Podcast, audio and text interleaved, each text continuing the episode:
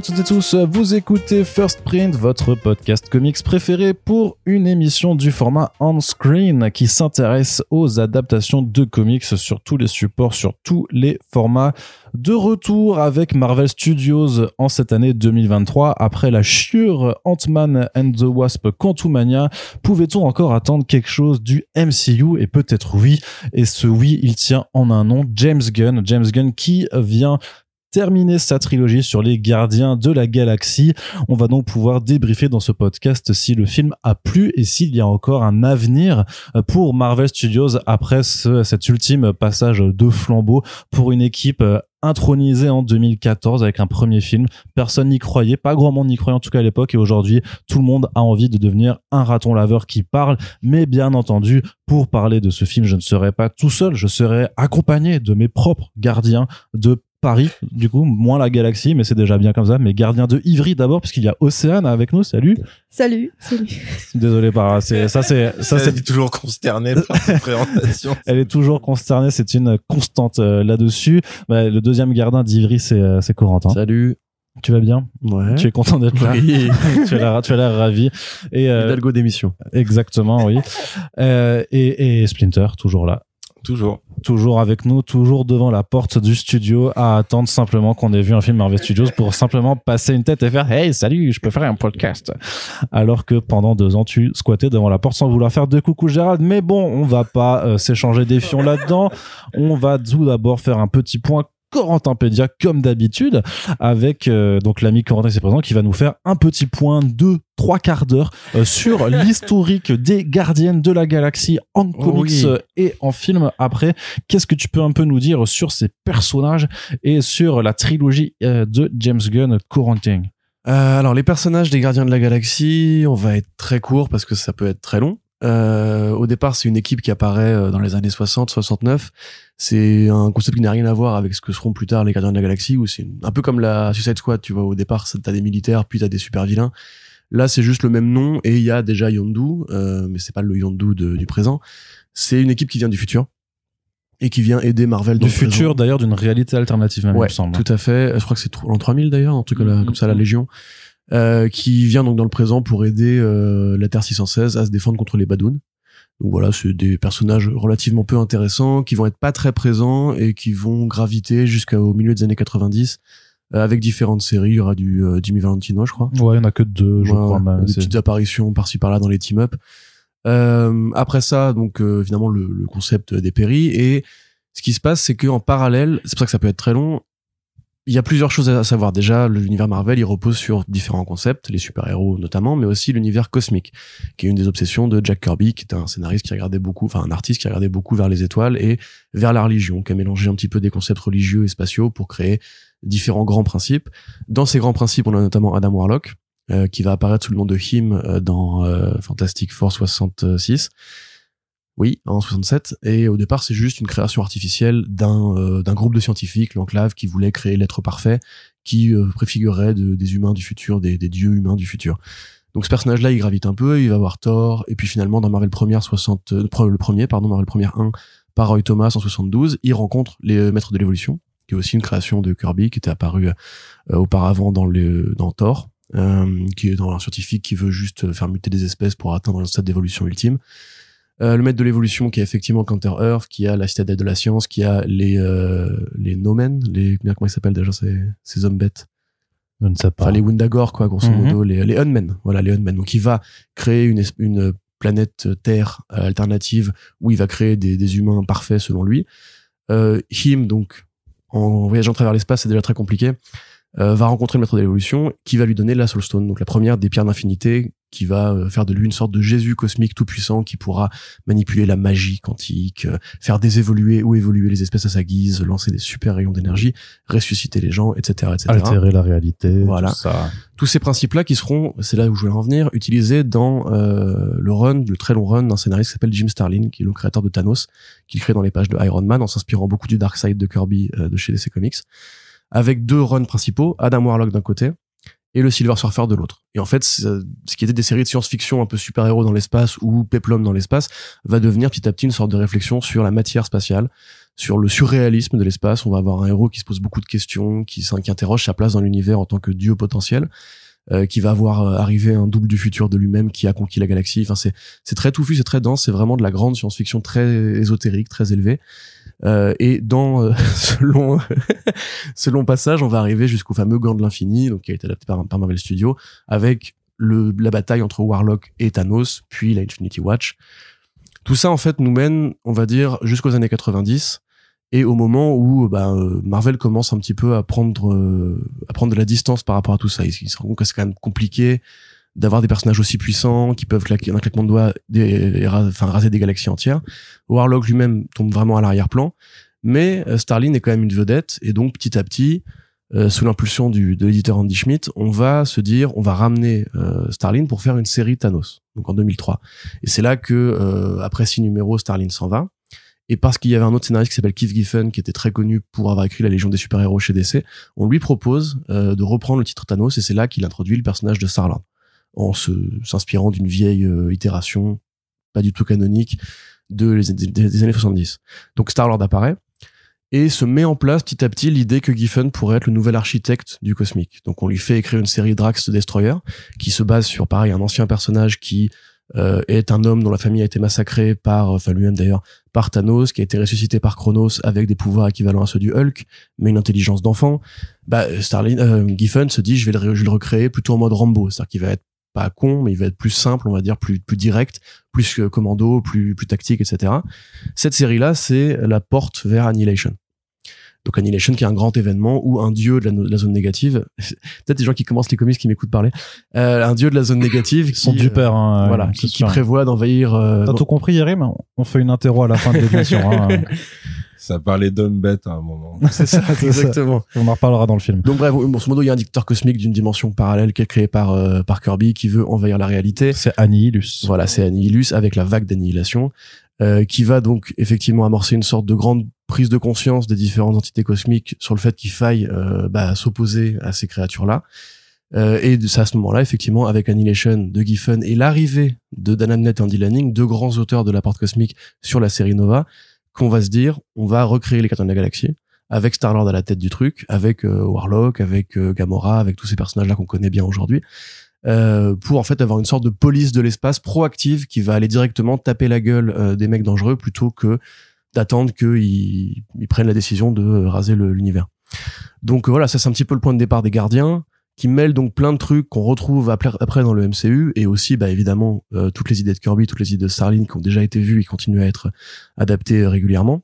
Donc le maître de l'évolution, comme je l'ai dit, voilà, c'est un concept qui va aussi beaucoup graviter d'un petit scientifique façon Dr Moreau qui a créé un, un, un, rayon qui permet de faire évoluer n'importe quelle espèce animale au statut de Homo sapiens, on va dire, avec les pouces et euh, le cerveau euh, intelligent.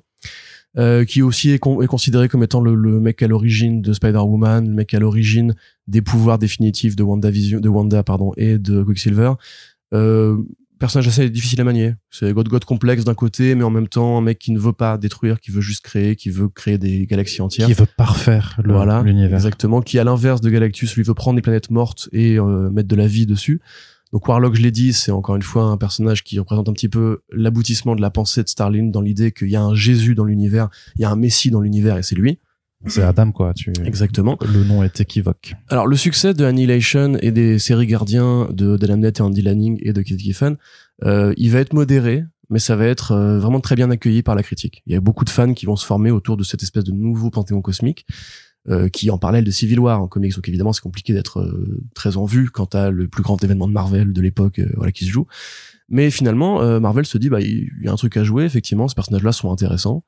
Donc ils vont un petit peu changer de braquet et aller chercher Brian Bendis pour reprendre l'écriture plus tard avec Iron Man qui se joint à l'équipe. Et c'est là que ça devient vraiment une série très suivie en BD. Très mainstream et disons que c'est en 2012 avec Marvel Now que Bendis reprend ça. Et je pense qu'à l'époque ils avaient sûrement déjà dû annoncer que le film allait se faire.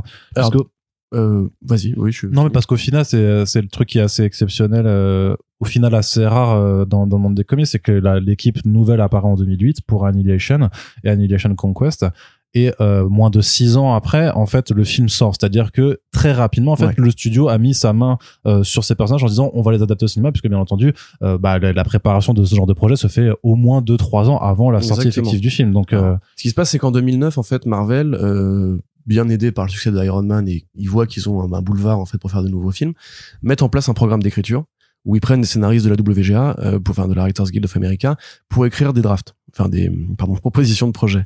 Et euh, dans le tas, il y a Nicole Perman qui est donc une scénariste, euh, voilà, qui a fait du Gamora ensuite d'ailleurs. Euh, on lui propose différents personnages un peu voilà un peu goofy, un peu loufoque, un peu à l'arrière-plan. Elle choisit les gardiens parce qu'elle était fan du travail de Annette Lanning. Et donc elle écrit un premier script entre 2009 et 2010. Euh, et déjà, Kevin Feige à la SDCC dit ouais, peut-être les gardiens, pourquoi pas, c'est pas une mauvaise idée. Effectivement, ils sont loin de la Terre, donc ils nous dérangent pas plus que ça par rapport au plan Avengers. En même temps, c'est l'occasion de parler un peu de Thanos, c'est l'occasion de commencer à ouvrir cette porte-là que Thor avait déjà euh, entrebâillée. Euh, donc il en parle à plusieurs reprises et finalement euh, à l'époque donc il y a plusieurs euh, réalisateurs qui se sont proposés dont Peyton Reed euh, et aussi Anna Boden et Ryan Fleck qui ont fait plus tard le film Captain Marvel donc des gens qui, ont, qui sont restés dans le giron de chez Marvel mais qui n'ont pas le profil de James Gunn finalement James Gunn bah, est sélectionné et surtout adoubé par Joss Whedon à l'époque Whedon dit c'est une super idée de prendre James Gunn c'est un taré et c'est ce qu'il faut pour euh, faire en sorte que ces personnages là tu vois c'est euh, c'est le personnage dans Riverdale I'm weird I'm a, weird, I'm a weirdo tu vois euh, donc Whedon va vraiment passer un coup de propre avec Gunn sur le script de Perman. Ils vont beaucoup changer euh, ce qui a été fait à ce moment-là. C'est même Whedon qui demande à ce qu'on on retire de, de l'équation euh, le, la paternité de Jason Spartax sur Star Lord, parce que dans le comics c'est le fils d'un grand roi cosmique. D'un empereur un peu tyrannique. C'est ça, voilà. Euh, ils vont, il, c'est même Whedon qui dit à James Gunn, ton script, il est bien, mais rends-le encore plus bizarre. Parce qu'il faut que les gens en fait soient baignés dans cette espèce de côté un peu tout, tout peut arriver, tout peut être loufoque dans l'espace pour accepter le raton laveur, pour accepter l'arbre, etc. Donc le script est mis en place, évidemment, c'est aussi un gros challenge pour Gunn parce que c'est la première fois qu'on verra Thanos parler, enfin le vrai Thanos, pas, pas le comédien, enfin le, le cascadeur qui le jouait à la fin d'Avengers.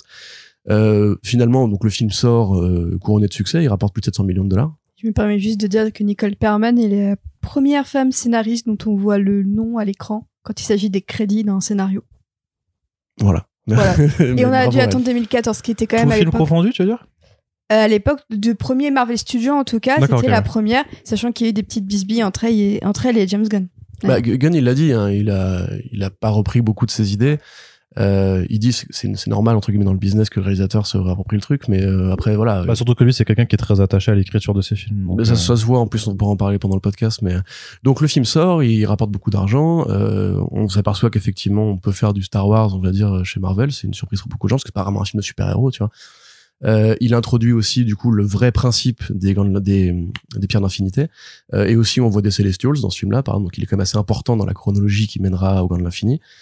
Euh, bon ensuite routinier le film a marché donc on met le deuxième en place. Deuxième qui convainc un peu moins on, on fait plus une sorte de, de medley de d'idées un peu coconnes des comics comme Ego. On dit finalement c'est un humain enfin c'est un humanoïde etc euh, il convainc moins mais les fans de Gun sont quand même assez contents et finalement, là arrive un truc qui n'aurait pas normalement dû se produire dans la vraie vie. Et c'est là que je vais passer la patate chaude à Arnaud pour euh, la suite de ce point Cocopédia. Euh, parce que à ce moment-là, en fait, James Gunn va rencontrer euh, le un petit destin. problème. le destin, bah, c'est juste que effectivement, si on est dans une période, euh, en fait, c'est en 2018, à l'été 2018, où euh, clairement James Gunn, ça a fait deux ans, euh, qui, euh, même plus d'ailleurs, hein, par rapport à la, aux élections présidentielles américaines, qui s'est montré être un, un fervent euh, anti-Trump, tout simplement, euh, s'est montré très euh, vocal, comme on dit, euh, sur les réseaux sociaux, et ça excite des gens un, peu, un peu stupides et, et mal intentionnés, mais qui vont avoir en fait euh, un- une méthode, euh, une méthode très, très sympa, c'est d'aller déterrer en fait des tweets datant d'il y a 10 ans pour lequel Gunn avait déjà été épinglé auparavant et pour lequel il s'était déjà excusé parce que c'était des blagues de très mauvais goût on va dire.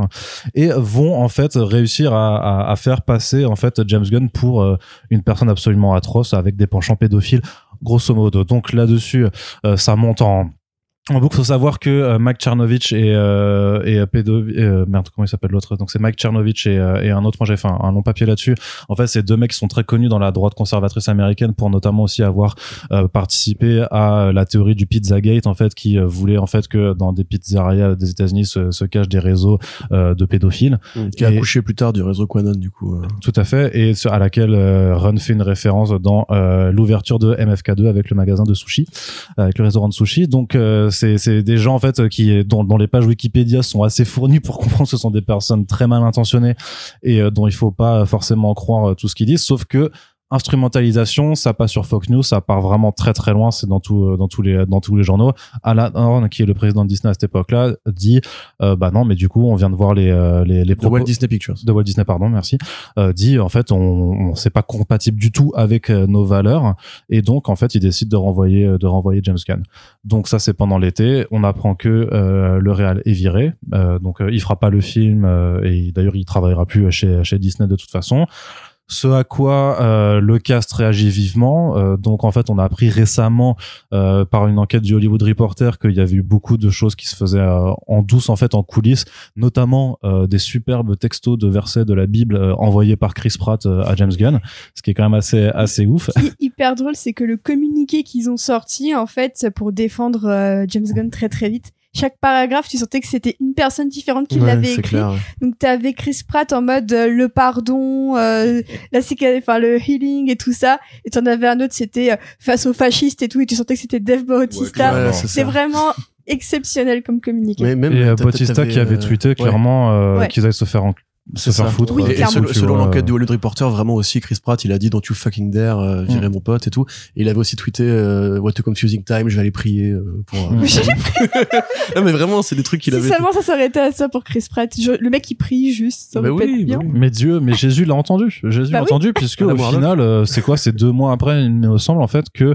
euh, Ah, Il y a aussi eu beaucoup d'éditorialistes de la presse spécialisée qui ont recontextualisé l'affaire et comme toi tu l'as fait d'ailleurs, rappeler qui je pense était que c'est clairement mon, mon papier, c'est mon toi. papier qui a tout Kevin fait. Feige, il a Bah lu, il a oui. fait putain de merde. Clairement, Alan Horn, il a lu le papier, il a fait Oh my god, I've been tricked. Ah, Mais- mon Dieu. Mais par contre, juste ce qui est intéressant, c'est que James Gunn, non seulement s'était déjà excusé pour, mais en plus Disney savait très bien. qu'il Oui, avait parce qu'il avait au déjà moment été de épinglé. l'engager. Oui, c'est ça. Ouais, ouais. Il disait déjà dès 2014, Disney sait que j'ai eu, que voilà, j'ai- j'ai j'ai joué un peu au con, mais ils ont quand même dit, ok, on te prend. Donc c'était Bah- ça aussi qui était d'autant plus cruel, c'était le revirement de situation parce que deux trois excités de l'extrême droite, c'était un peu. euh, Bah oui. Et puis James Gunn, c'est un mec qui quoi. vient au départ des studios Voilà. de trauma, c'est un mec qui vient du, du cinéma de genre avec un humour très gras, très gras, très particulier. C'est un ancien fumeur de bédo aussi, tu vois. Enfin, je veux dire, les conneries qu'il a dites et faites, euh, je veux dire, il a travaillé avec Kaufman, euh, bah, d'ailleurs, qui est au générique. hein, Qui est au générique de Gardien 3, Gardien. Voilà, c'est- c'est c'est une école de ciné où le côté irrévérencieux était une marque de fabrique. On peut trouver que ces blagues sont éclatées au sol, évidemment, mais elles ont été faites dans un, dans un autre contexte. Et donc, il y a eu beaucoup d'éditorialistes qui ont pris la défense de Gunn, qui ont rappelé effectivement tout ce qu'on dit maintenant, qui s'était excusé, que c'était pas du tout nouveau et que Horn a réagi comme il n'aurait pas dû le faire. Et comme en fait l'opinion commençait à changer à ce moment-là, Warner Bros, toujours dans les bons coups, s'est dit, mais attends, mais il est dispo du coup. Et ils ont signé Gunn pour faire Suicide Squad, The Suicide Squad, et ensuite la série Peacemaker pendant le Covid parce qu'il avait un petit battement, en promettant que ça ne mettrait pas du tout en retard le chantier euh, Guardians 3 quand il a finalement été réintégré. C'est ça, mais c'est ça, en fait, c'est que chronologiquement, finalement, deux mois après, Alan Horn le, le rappelle, il lui dit, bon, en fait, tu peux revenir, parce qu'il y avait aussi un problème, c'est qu'il disait, bah, on, on tourne plus le film avec Gunn, par contre, on va quand même utiliser son script, ce qui a aussi euh, fait euh, mis en colère les acteurs à, à raison. Et le truc, c'est que bah, il s'est fallu, voilà, il s'est fallu que deux mois pour que Warner aille dire, mais viens chez nous, en fait, tu veux pas faire un autre film sur une autre équipe de bras cassés, de marginaux, sauf que chez nous, c'est la Suicide Squad et, et pas les Gardiens de la Galaxie. Et en fait, euh, quelque part, euh, peut-être que James Gunn, c'est la seule personne qui peut remercier, euh, en quelque sorte, l'extrême droite euh, d'avoir d'avoir été conne, puisque grâce à ça, en fait, il devient maintenant le, le chef euh, oui. de file de DC Studios, et sans eux, clairement, a priori, ce serait peut-être pas passé comme ça. Et ce qui est trop il a eu un pied en prod à Sony puisque Avec il en a, Brightburn. voilà, il en a profité aussi pour produire Brightburn. Mais Brightburn, c'était non, Brightburn, c'était déjà produit avant, parce qu'en fait, Brightburn justement, c'est sorti euh, au, au moment où il avait été viré, et justement sa présence à la Comic Con avait été Avait annulée été en dernier instant, alors Ouais. qu'il y avait la production. Ouais, je me rappelle, je me rappelle très bien. Donc euh, non, ça, c'était bien avant. C'était là, c'était juste qu'il avait quand même le droit de, de faire de, De la faire prod et de, ramener toute sa, parce qu'il y a toute la famille Gunn sur Brightburn. Oui, oui. hein, Bah, même là aussi au, générique de tous les figurants de, Nowhere. Oui, il y a- des- il des cousins, genre, À la fin du cast, t'as Mm. gun, gun, gun, gun, gun. euh, mais aussi un truc qui est trop marrant, c'est que finalement, donc il a fait Suicide Squad, puis il a fait Peacemaker avant de repartir tourner Guardians 3 et le Holiday Special. Et il y avait une sorte de, euh, de, de comment dirais-je, de pacte de non-agression entre DC et Marvel à ce moment-là, parce qu'ils ont accepté de tourner euh, une partie des scènes qui étaient nécessaires à la fin de Peacemaker à- au moment de tourner les, les Guardians. Oui. Mais parce que ça, c'est euh, c'est une réalité. D'ailleurs, il l'a aussi redit en interview récemment. C'est parce que dans la dans la vraie vie, en fait, Marvel et DC ne se détestent pas. C'est pas des gens qui peuvent pas s'en- se voir. C'est des businessmen et des gens qui sont là juste pour faire euh, pour faire des films et pour vendre des produits dérivés après. Et en fait, la, la guerre Marvel DC, elle existe que dans le cerveau Ouais, des, euh, des, des- Même des- du fandom, quoi. Même c'était intéressant comment James Gunn avait dit, bah, c'est l'un des premiers à qui j'ai annoncé ça. Oui, qu'il a dit, je dis- C'était Kevin Feige qui lui a dit, bah, vas-y, en fait, euh, va, va faire de bons films. C'est ça, il a juste dit fais, un- fais un bon film. Fais un bon euh, film, ouais.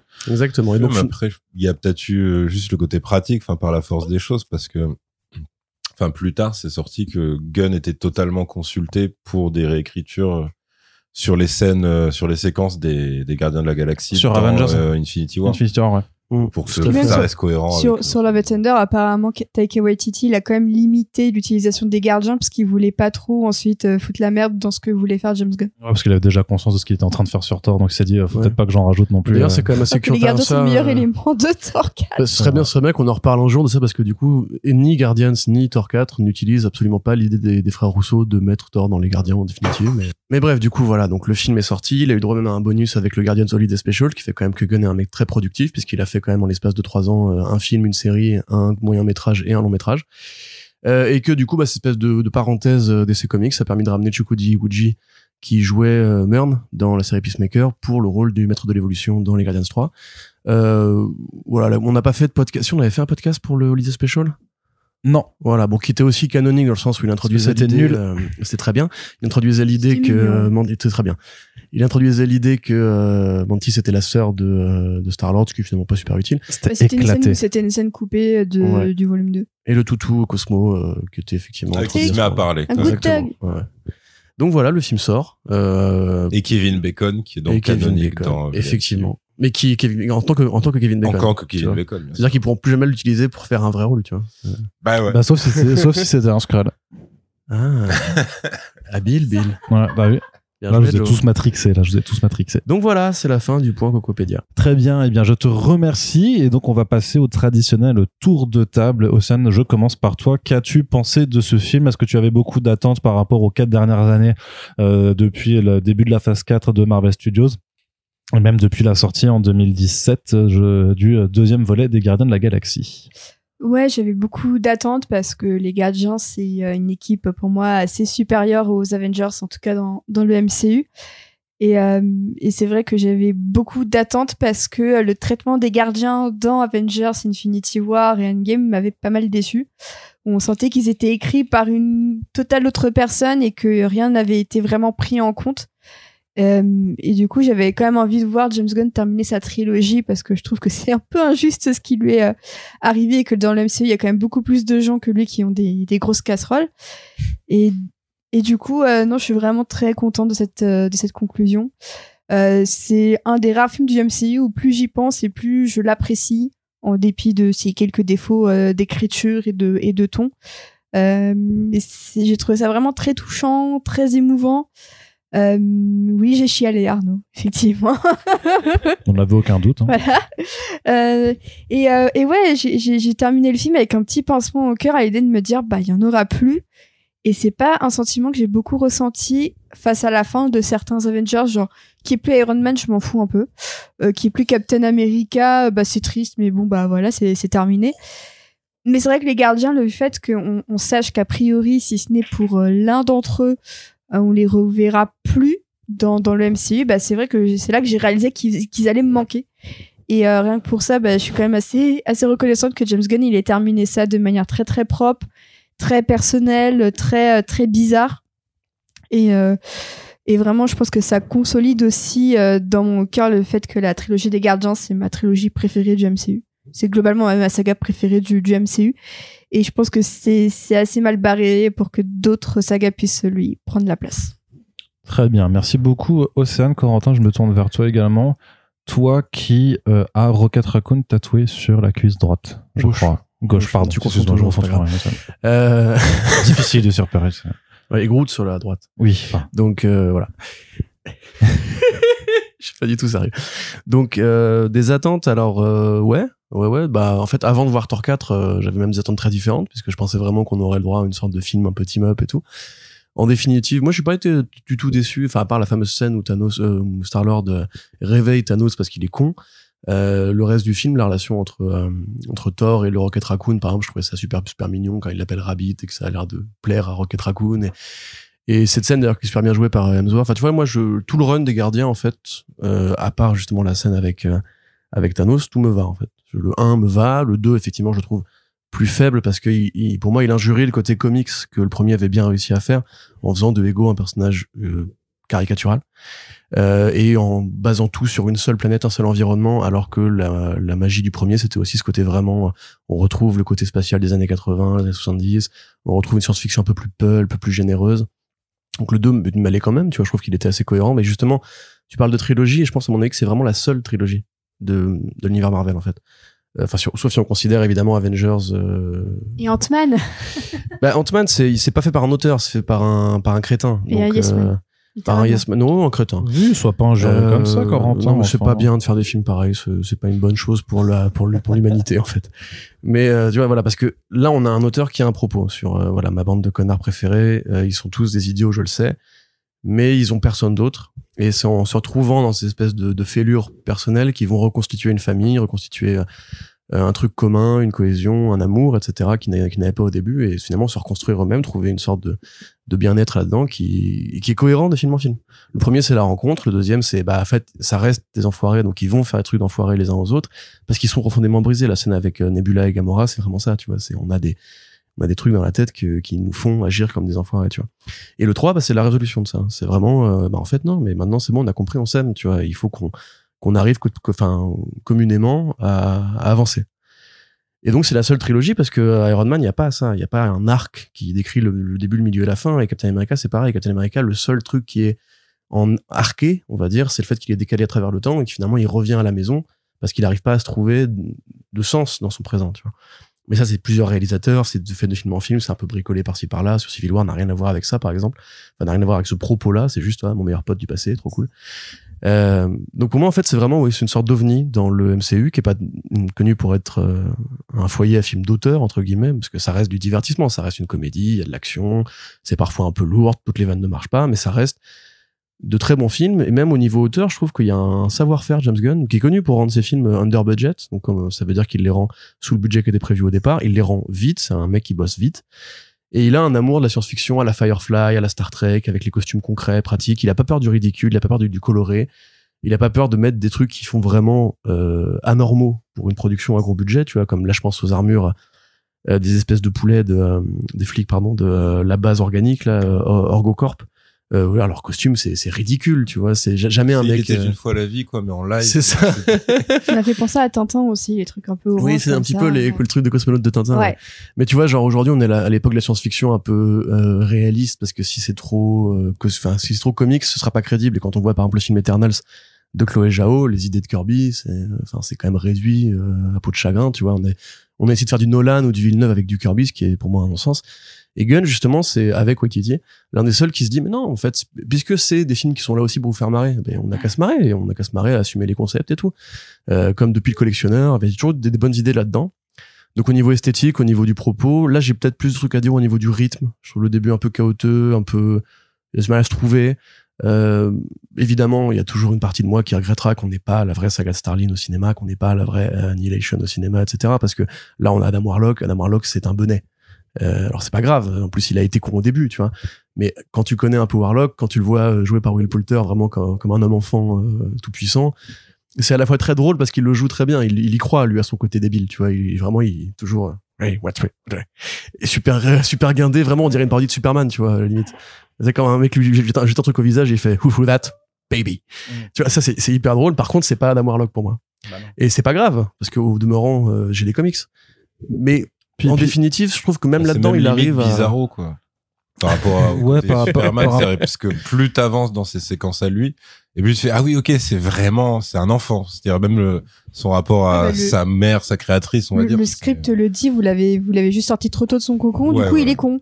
Mm. Ouais, c'est tout simplement ça, quoi. Mais c'est cohérent ça aussi, parce Ah oui, que c'est hyper cohérent. ils arrivent quand même à le rendre touchant à plusieurs moments, et puis tu vois que ses, ses pouvoirs ne, contrairement justement à l'écriture de Starling où en fait les pouvoirs définissent l'identité des, des, des, des divinités entre guillemets, là c'est l'inverse, c'est fait il est, il illumine, il est limite, limite pardon, piégé dans ses pouvoirs de, de, de titan, alors que tout ce qu'il voudrait c'est jouer avec son clébard, euh, passer du temps avec, avec sa maman, et tu vois juste. Et finalement du coup ça fait que le film, c'est ce qu'on on se dit des fois, tu vois, c'est euh, est-ce qu'on crise quand la trahison aux comics est réussie? Et pour moi, là, elle est réussie, donc je crise pas. Tu vois, je suis content parce que je me dis effectivement, même dans le film, c'est c'est assez bien foutu. Il y a vraiment des scènes qui sont poignantes. Alors moi, j'ai pas chialé. Je suis désolé, Arnaud. Euh, Non, c'est parce que t'as pas de cœur. j'ai pas de cœur, effectivement. Mais voilà. Euh... mais euh... Mais c'est pas marrant. Merci. Yerim. Merci Yerim de dire les termes quand même parce que c'est c'est insupportable. Mais tu vois, voilà, il y a quand même des scènes qui sont assez poignantes. Pour un film de super-héros, il y a même des trucs que je m'attendais pas à voir. Tu vois, Euh, la scène avec le maître de l'évolution et l'espèce de côté un peu witchery, euh, à la- bien à sûr, ouais. Morrison, tu vois, qui se vraiment, vraiment bien branlé. Donc je suis sorti vraiment avec euh, avec un grand sourire, tu vois, j'étais content. Euh, je me suis dit effectivement, c'est comme Océane, on a probablement peu de chance de revoir ça un jour euh, dans l'horizon immédiat chez Marvel Studios. Mais ça me présage que du bon pour moi pour l'univers DC, qui est l'univers supérieur. Donc euh, Oui, c'est pour, pour ça. Très bien. Bah, du coup, on va passer à, à moi, parce que j'ai pas envie de laisser parler Yerim aujourd'hui, que j'ai ramené uniquement comme caution Yerim, et du coup, euh, voilà. Juste, juste pour, en fait, je l'ai juste mis dans le titre du podcast pour faire que les gens, ils écoutent. ouais, blague de blague de, de pattes, euh, il baisse des pattes. Ouais, c'est ça, voilà. Mais en fait, euh, mais en fait, tu diras, non, je déconne, Splinter, c'est à toi, bien entendu. Toi qui, euh, adore les Gardiens de la Galaxie. De toute façon, tu as un, tu as un t-shirt Groot, I am Groot, je crois, euh, que tu Ouais, portes très souvent aux projections presse euh, de Marvel. Surtout. oui. Surtout celle-là, quoi. Euh, non, bah pour le coup, euh, moi c'est plus, euh, c'est plus par rapport à James Gunn en fait que j'ai un attachement. C'est-à-dire que, moi, enfin super, je trouve que c'est vraiment un très bon film. Mm. Et euh, et enfin, je me suis replongé en fait euh, dans dans l'interview que j'avais pu faire de lui pour le premier gardien pour voir justement à quel point il avait tenu. Oui, il se la raconte. T'as- t'as vu ça Non, non, c'est c'est vraiment gros pour. flexeur. Ouais, je suis, quoi. t'as vu James Gunn, qu'est-ce que tu vas faire Ouais. C'était pour voir justement à quel point il avait pu garder ce qu'il avait en tête euh, au premier film, parce que du coup le premier film, bah lui il était ultra enthousiaste, euh, il confirmait euh, tout le côté, euh, c'est voilà, c'est un rêve éveillé de geekos qui aime tout ce qui est bizarre, tous tous les personnages marginaux et tout ça.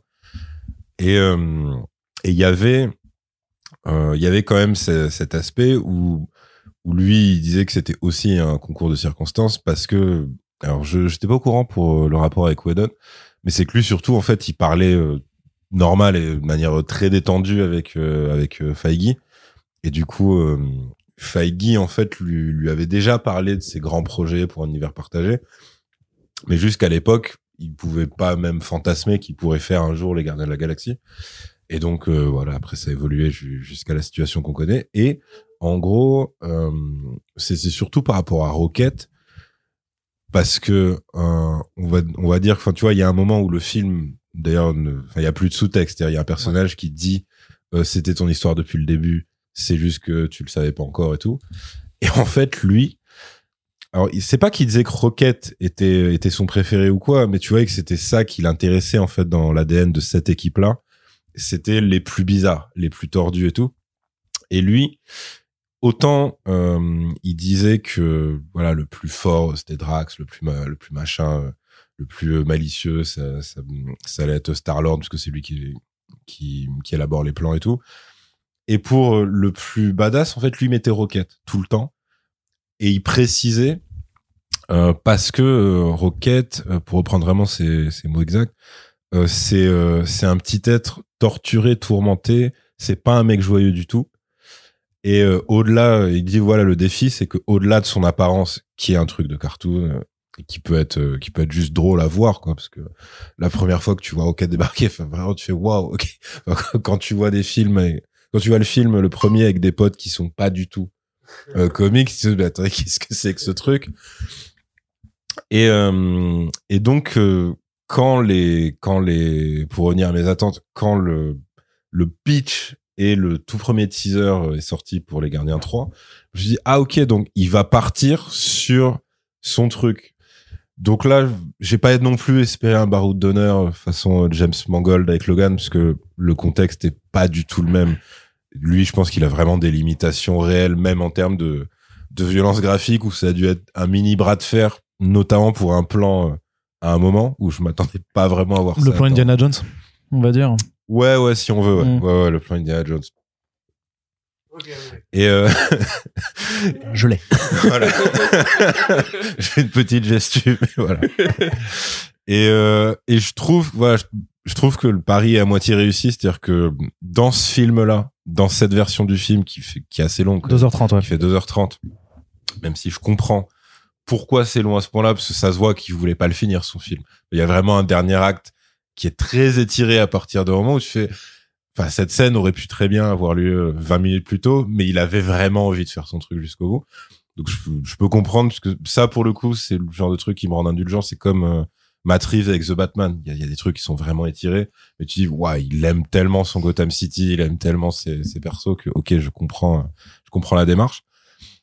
Maintenant ouais, pour moi limite il, aurait presque voulu faire l'équilibre inverse, c'est-à-dire que le, le film prequel sur euh, uniquement Rocket en deux tiers et euh, le reste, c'est-à-dire la quête pour essayer de trouver quelque chose, on va Ouais, dire. d'accord. Tu sais, mais tu sais quoi, un Rocket Raccoon Special sur Disney Plus euh, qui aurait été euh, un- Ouais, mais, Non, mais pareil. tu coupes le film en tu- deux parties, tu vois. Tu fais juste l'après-quel en une heure et demie, Ouais. puis tu fais une heure où ils vont euh, essayer de le sauver. quoi. après ça, je pense que c'est pareil, c'est qu'il il a pas forcément euh, le la latitude en fait pour faire ça, parce que en fait ce film-là, c'est limite. Il y a presque un côté euh, Pixar euh, pour adultes. C'est-à-dire, enfin moi, il y a, y a des scènes, ça m'a fait penser à ce que faisait Sid dans Toy Story 1, tu vois, quand t'as vraiment des, notamment une des créatures en plus qui est un peu designée pareil avec les pattes métalliques, un peu façon araignée et tout. Et tu dis, ouais, ok, mais c'est vrai que ça, je pense pas qu'on qu'on l'aurait laissé euh, le faire, tout simplement. Mais pour moi, c'est vraiment, enfin, c'est le cœur du film. C'est vraiment, c'est les meilleures scènes du film, alors que c'est vraiment pas gagné. Il y a vraiment des, tu vois, des moments euh, de tragédie ultime où tu fais putain, mais visuellement, juste, c'est quand tu fais ton script, tu voilà, là, il va se passer telle chose sur tel personnage qui ressemble physiquement à ça. Tu tu peux vraiment avoir euh, vraiment la flip euh, de la série Z, mais en disant, putain, est-ce que James Gunn serait en train de retomber dans justement sa première carrière? Sans réaliser que ça, si tu le fais sur un grand écran premier degré, c'est compliqué. En ça fait, va faire marrer les gens, ouais. c'est ça. Et je trouve qu'il arrive bien à faire un truc qui a toujours été chez lui, mais à la fois contrebalancé par. Euh... En lui, c'est pas vraiment du second degré, c'est plus de l'humour de, de Cassos et de Bourrin qui te met. mais euh, parce que pareil, dans, dans Super, il y a, y a des, il y a en tout cas une scène très tragique et tout, mais qui est immédiatement contrebalancée par beaucoup d'effets gore, par beaucoup de violence et tout, et par un côté ridicule assumé. Et le problème, c'est qu'après ça, dans le MCU, c'est devenu une formule et un gimmick fait par des gens qui, eux, euh, j'allais dire qu'ils n'ont pas forcément compris euh, cet équilibre-là, mais surtout, je pense qu'ils s'en foutent. C'est- plus des gens qui disent Et en fait, notre univers peut prêter euh, à sourire, c'est ridicule, telle créature ne ressemble à rien. Donc, on va le faire dire à un personnage. Et euh, après, on peut, on peut citer à foison Ant-Man 3 pour euh, surutiliser euh, ce gimmick-là. Mais en fait, il y en a eu d'autres avant, où des personnages se regardaient, se disaient ce qu'on est en train de faire n'a absolument aucun sens, on ne le comprend pas nous-mêmes, mais on le fait quand même, wink wink du côté du spectateur. En fait, James Gunn, c'est pas exactement ça qu'il te disait. Lui, il te disait, les personnages, ils croient à fond à ce qu'ils font, mais je suis conscient que ce que je suis en train de filmer, ça peut vous surprendre et c'est un truc de weirdo total. Et là, il reprend euh, ce qui pour moi était euh, une déception dans le 2, parce que le 1, je le trouve super bien rythmé. Et il y avait des, moments, de drame euh, qui, étaient, plutôt bien placés, y compris même juste dans des dialogues et tout. Parce que d'ailleurs, c'était, le problème, c'est que dans le 1, je trouve que tous les persos sont bien caractérisés. Et dans le 2, tu les perds parce que tu sens que lui, il a autre chose en tête qui est plus la scène Father and Son euh, d'enterrement de Yondu et qu'en fait tout le film va vers ça. Et que le reste, c'est limite du remplissage. Je sens qu'Ego, il en a rien à foutre, tu vois. C'est, euh, c'est, marrant de, de foutre Kurt Russell parce que évidemment, euh, il y a le côté star des 80s avec Star-Lord et tout. Mais c'est pas, c'est pas ça son, son problème. Et du coup, Drax redevenait juste un gag sur pattes. Gamora, c'était une petite teigne. Euh, Nebula aussi. Et Nebula, quand même, euh, que- le 2, c'est un bah, peu son film. hein. Je trouve que Ro- Rocket dans le 2, c'est vraiment la limite de ce que tu peux mettre comme personnage qui fait de la merde et mais qui bascule vers l'antipathie. C'est pour moi c'est la limite Ouais. hyper hyper fine où je me dis ok je comprends ce qu'il vit mais il y a pas un connard comme ça. Et surtout, il c'est aussi un problème qu'il y aura dans, dans Les Gardiens 3 entre Mantis et Nebula, c'est qu'il a quand même un moment où il a un peu la flemme à partir du 2 et que c'est le personnage qui te sort sa notice d'utilisation. C'est-à-dire que il, a refait la même scène en fait entre Mantis et Nebula qu'il avait faite entre Yondu et Rocket. Quand en fait les deux se disent leur cas de vérité en disant non mais euh, je sais que t'es comme ça parce que moi je suis comme ça, genre on se déteste en vrai, mais là, tu fais, t'aurais pu me le faire comprendre sans que, sans que, que ce soit aussi premier degré dans, dans, dans les tirades. Et donc voilà, le, le 2, je trouve qu'il a, il avait perdu, en fait, euh, cette subtilité, on va dire, dans la présentation des personnages. Euh, et pareil, euh, Rocket avait plus le, la justification qu'il lui fait avoir dans le 1, parce que dans le 1, il lui fait avoir une réplique où Rocket, il se sent super euh, méprisé quand on dit de lui que c'est un rongeur. Mm. Et, euh, et c'est des trucs qu'il retient parce qu'il le ressort à un moment euh, à bah, Star-Lord en disant Gamora, elle m'a appelé comme ça, Drax, il m'a appelé comme ça. Dieu, vous savez pas ce que j'ai vécu et tout. Et donc, tu sens qu'il y a un, un vrai truc très, très triste. Il, il Dans dit euh, j'avais pas envie d'être créé. Ouais, voilà, c'est ça. J'ai pas demandé à être euh, comme ça. J'ai pas demandé à être comme ça. Ouais. Donc est t'avais ça. Euh, T'avais le côté famille perdu pour Drax, justement, qui, euh, qui était sa meilleure réplique du 1, parce qu'il disait, euh, quand, euh, quand ils partent en mode mission suicide contre euh, Ronan, euh, t'as, euh, je crois que Drax, ils lui font dire un truc super émouvant du style, euh, euh, genre on va faire ça, et si je meurs, euh, je retrouverai ma famille dans la lumière. Ouais, Enfin, c'est tu vois, il sort un truc comme ça. Et après, tu perds tout ça. Tu le repères un peu plus dans Avengers, parce que c'est vraiment dans leur relation par rapport à Thor, mais je veux dire, ils, ils ont plus le temps, de toute façon, dans Avengers de dire ça. Après, tu peux dire que t'as l'histoire d'amour euh, endeuillée entre euh, Gamora et Star-Lord, mais c'est super rapide et super limité. Et là, dans le 3, ils retrouvent ce premier degré-là où chaque perso a une, une vraie profondeur, une vraie essence. C'est-à-dire que même, même le plus euh, artificiel qui soit, bah, quand on en parlait euh, hors micro, genre Kraglin, tu vois, qui, qui est pas le, le mec le plus, le plus approfondi, tu vois, du casting. Mais vu que lui, sa seule caractérisation, c'était par rapport à Yondu, et de mec qui se sent pas légitime du tout, euh, donc même euh, physiquement par rapport à son pouvoir entre guillemets avec la flèche tout ça. En fait, ce qu'il, la micro évolution qu'il lui fait avoir, c'est Mimi. Même le truc de Cosmo, C'est trop mignon. c'est Trop mignon. franchement, c'est parce que tu dis ça va forcément, va y avoir un payoff à ça et il va sans sans rien dire, mais il va y avoir une réplique qui va se modifier, on va dire. Mais alors le timing qu'il lui fait avoir et la séquence en elle-même, tu fais oui, c'est après je suis d'accord que là pour le coup, tu pourrais dire c'est un film pour enfants mais dans l'ultra bon côté du terme. C'est-à-dire que c'est simple, c'est effectivement ça réinvente rien et tout. Mais c'est bien, c'est bien timé, c'est bien rythmé, c'est bien amené, etc. Et ça régale. Et voilà, et t'es content, t'es ça. content de voir ça. Pareil, on en parlera en partie spoil. Je crois que James Gunn, et ça c'est aussi ce truc de de bonne gestion de l'irruption du premier degré absolu. Dans les reveals de noms de super-héros, c'est le meilleur. Et pourtant, c'est le mec qui a les plus casse-gueule. Ouais. Parce que si tu me donnes le choix entre ouais, euh, on peut pas sauver le monde, mais euh, alors à ce moment-là, on va le venger avec vraiment le côté gros plan sur Tony Stark qui mate le qui est en mode T'as compris, mon gars? On est les Avengers. Et tu fais, OK, vous étiez pas obligé, en fait. C'est vraiment pas grave. Et que tu, t'as juste le premier gardien où, euh, où c'est pas eux qui se blasent les gardiens de la galaxie. C'est un truc méprisant que Ronan leur dit. Alors, vous prenez pour qui des espèces de gardiens de la galaxie? Et quand tu vois, t'as le, le finish avec la pierre et qui se tiennent tous par la main et tout. Et l'autre fait, mais euh, comment vous pouvez faire ça? Dans un moment où, enfin, vous êtes des créatures inférieures, ce que tu veux. Et qui lui fait dire euh, par Star-Lord, euh, You Non. said it yourself, bitch, with the Guardian of the Galaxy. Et après, il explose. Et là, pareil, t'as sur euh, un personnage en particulier qui a jamais eu son nom complet. Lui, le reveal de son blaze, pareil, ça régale. C'est un truc. Et ça, pour moi, ouais, c'est, euh, c'est une simplicité euh, que, qui est beaucoup plus simple à voir dans, euh, dans l'animation. C'est pour ça que ça m'a fait penser à Disney Pixar. Pas, pas que visuellement, mais vraiment pour la gestion des émotions et tout. Mm. Et, et en fait, bah, ça, c'est juste un taf d'écriture que les Ouais. autres ont abandonné très vite. Quand je dis les autres, c'est, au final, c'est pas que Marvel Studios, c'est tous ceux qui sont sur ce modèle action humour, action humour, et qu'en fait, quand un enjeu dramatique doit arriver, t'as l'impression que c'est un break total dans ce qu'ils ont, dans tout ce que le film te raconte avant. Là, non.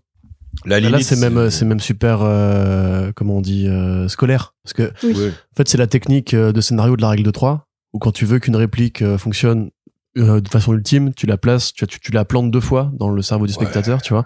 Et là, pour le coup, mais il lui dit, enfin, du coup, c'est sans spoiler, c'est compliqué. Mais en fait, il lui dit depuis le début de la saga, en fait, euh, quand on l'appelle par ce nom-là, lui il dit bah non, bah non, bah non. Là, il le fait exprès deux fois dans le film, et à la fin, il finit par le own en mode euh, bah si, tu vois. C'est ça. Et ce qui, ce qui rend le truc génial, c'est qu'en fait, justement, mais c'est comme l'objet qu'il utilise à, à ce moment-là. Tu veux, vas-y, excuse-moi. Bah, c'est par rapport aussi, je pensais à Starlord dans le premier où tout le monde est en mode Mais qui c'est? Oui, Quand on l'appelle enfin Starlord, il est en mode Enfin Oui, c'est Oui, ça. c'est vrai. Mais là, t'as aussi une réplique où Nebula l'appelle Starlord comme, comme si c'était pour l'engueuler, tu vois. en Ouais. mode, tu tu m'appelles Starlord que pour me faire chier, en fait. Oui, c'est ça. Et tu vois, quand il utilise donc la scène du reveal dont tu parles, l'objet qui permet de, de vaincre le méchant. Et ça, bah voilà, c'est pareil, c'est ultra didactique, enfin c'est ultra euh, scolaire, c'est les fusils de Chekhov. En fait, c'est vraiment un truc que t'as vu, mais genre mais 90 minutes plus tôt, qui n'a servi à rien à ce moment-là, sinon à te dire, mais en fait ça, ça va arriver, Ouais. mais tu vas l'oublier. Et c'est ça qui est génial, c'est que en fait, normalement un fusil de Chekhov, il faut que tu l'oublies. Faut que tu te rappelles à la fin qu'il avait ce truc-là depuis le début, c'est comme le robot dans Alien et tout, tu vois.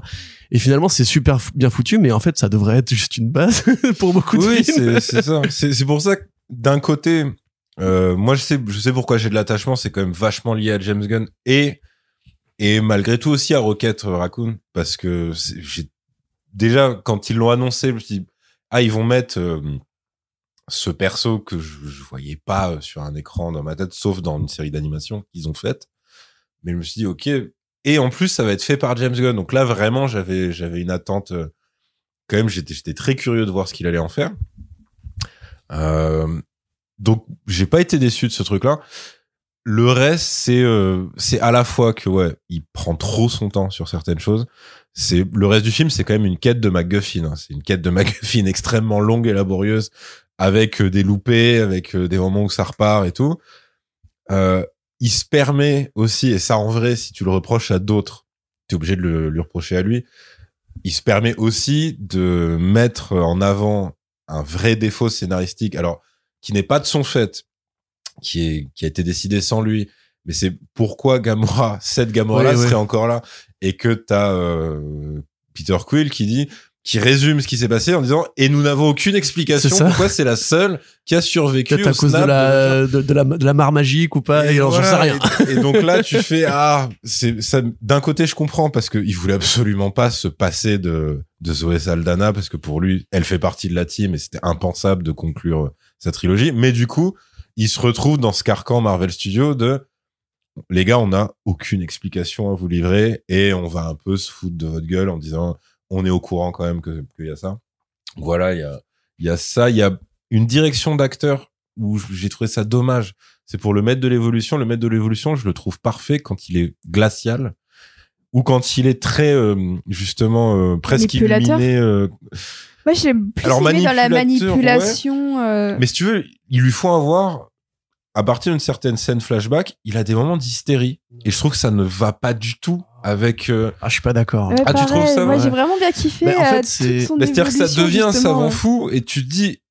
Enfin, moi, j'aurais vraiment voulu euh, qu'il soit glacial, sauf euh, évidemment, sauf affrontement final où là, du coup, pour moi, ça aurait donné de l'ampleur parce que là, tu, en plus vu ce qu'il lui dit, il y a de la vraie haine. C'est-à-dire, il y a vraiment un truc. Puis il y a- on en parlera. Enfin là, c'est c'est le côté de James Gunn. Vous savez quoi, le sous-texte, c'est pour les losers. On, va- on va dire cash le truc. C'est-à-dire qu'il commence à traiter quelqu'un de freaks. Il dit de toute façon, t'es voilà, t'es une abomination, t'es une bête de foire et t'es rien face à moi.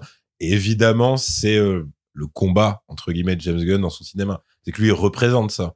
Comme euh, alors pareil, j'ai pas. James Gunn is Rocket Raccoon. C'est voilà. je pense que c'est vraiment. c'est J'ai une contre-théorie concernant euh, James Gunn, mais on en parlera en partie. Ah. Mais juste, tu vois, moi, en fait, c'est par rapport à ce côté animation, en fait. Ce côté vraiment. Ouais. euh, mais comme, tu sais, t'as des, répli- t'as des répliques qui sont volontairement référencées à Star Wars, tu vois, t'as un I got a bad feeling about this, t'as des scènes qui te font penser au, à Star Wars 4 quand il, quand il tombe dans le, la fosse et tout. Et là, t'as vraiment ce côté le vilain classique, qui en plus est joué par un mec, je crois, bah, il est, il est anglais, euh, enfin, il est. Ouais, il a fait les plus grandes écoles Ouais. de théâtre en Angleterre. c'est ça, mais il a ce côté, voilà, euh, super théâtral, Il a vraiment. joué du euh, Shakespeare et tout. Exactement, voilà, c'est super James Bond vilain, Ouais. mélangé de. Et il assume à fond le côté vraiment classique, classique, mais archaïque Mmh. Le super vilain mégalo qui se prend pour Dieu. Et du coup, quand il le joue vraiment en mode hystérique, tu te dis, bah ouais, mais en fait, moi j'y crois à fond à ce côté, le mec se prend pour Dieu. Et une de ses créations, en fait, Oui, donc le, le dépasse. il le dit.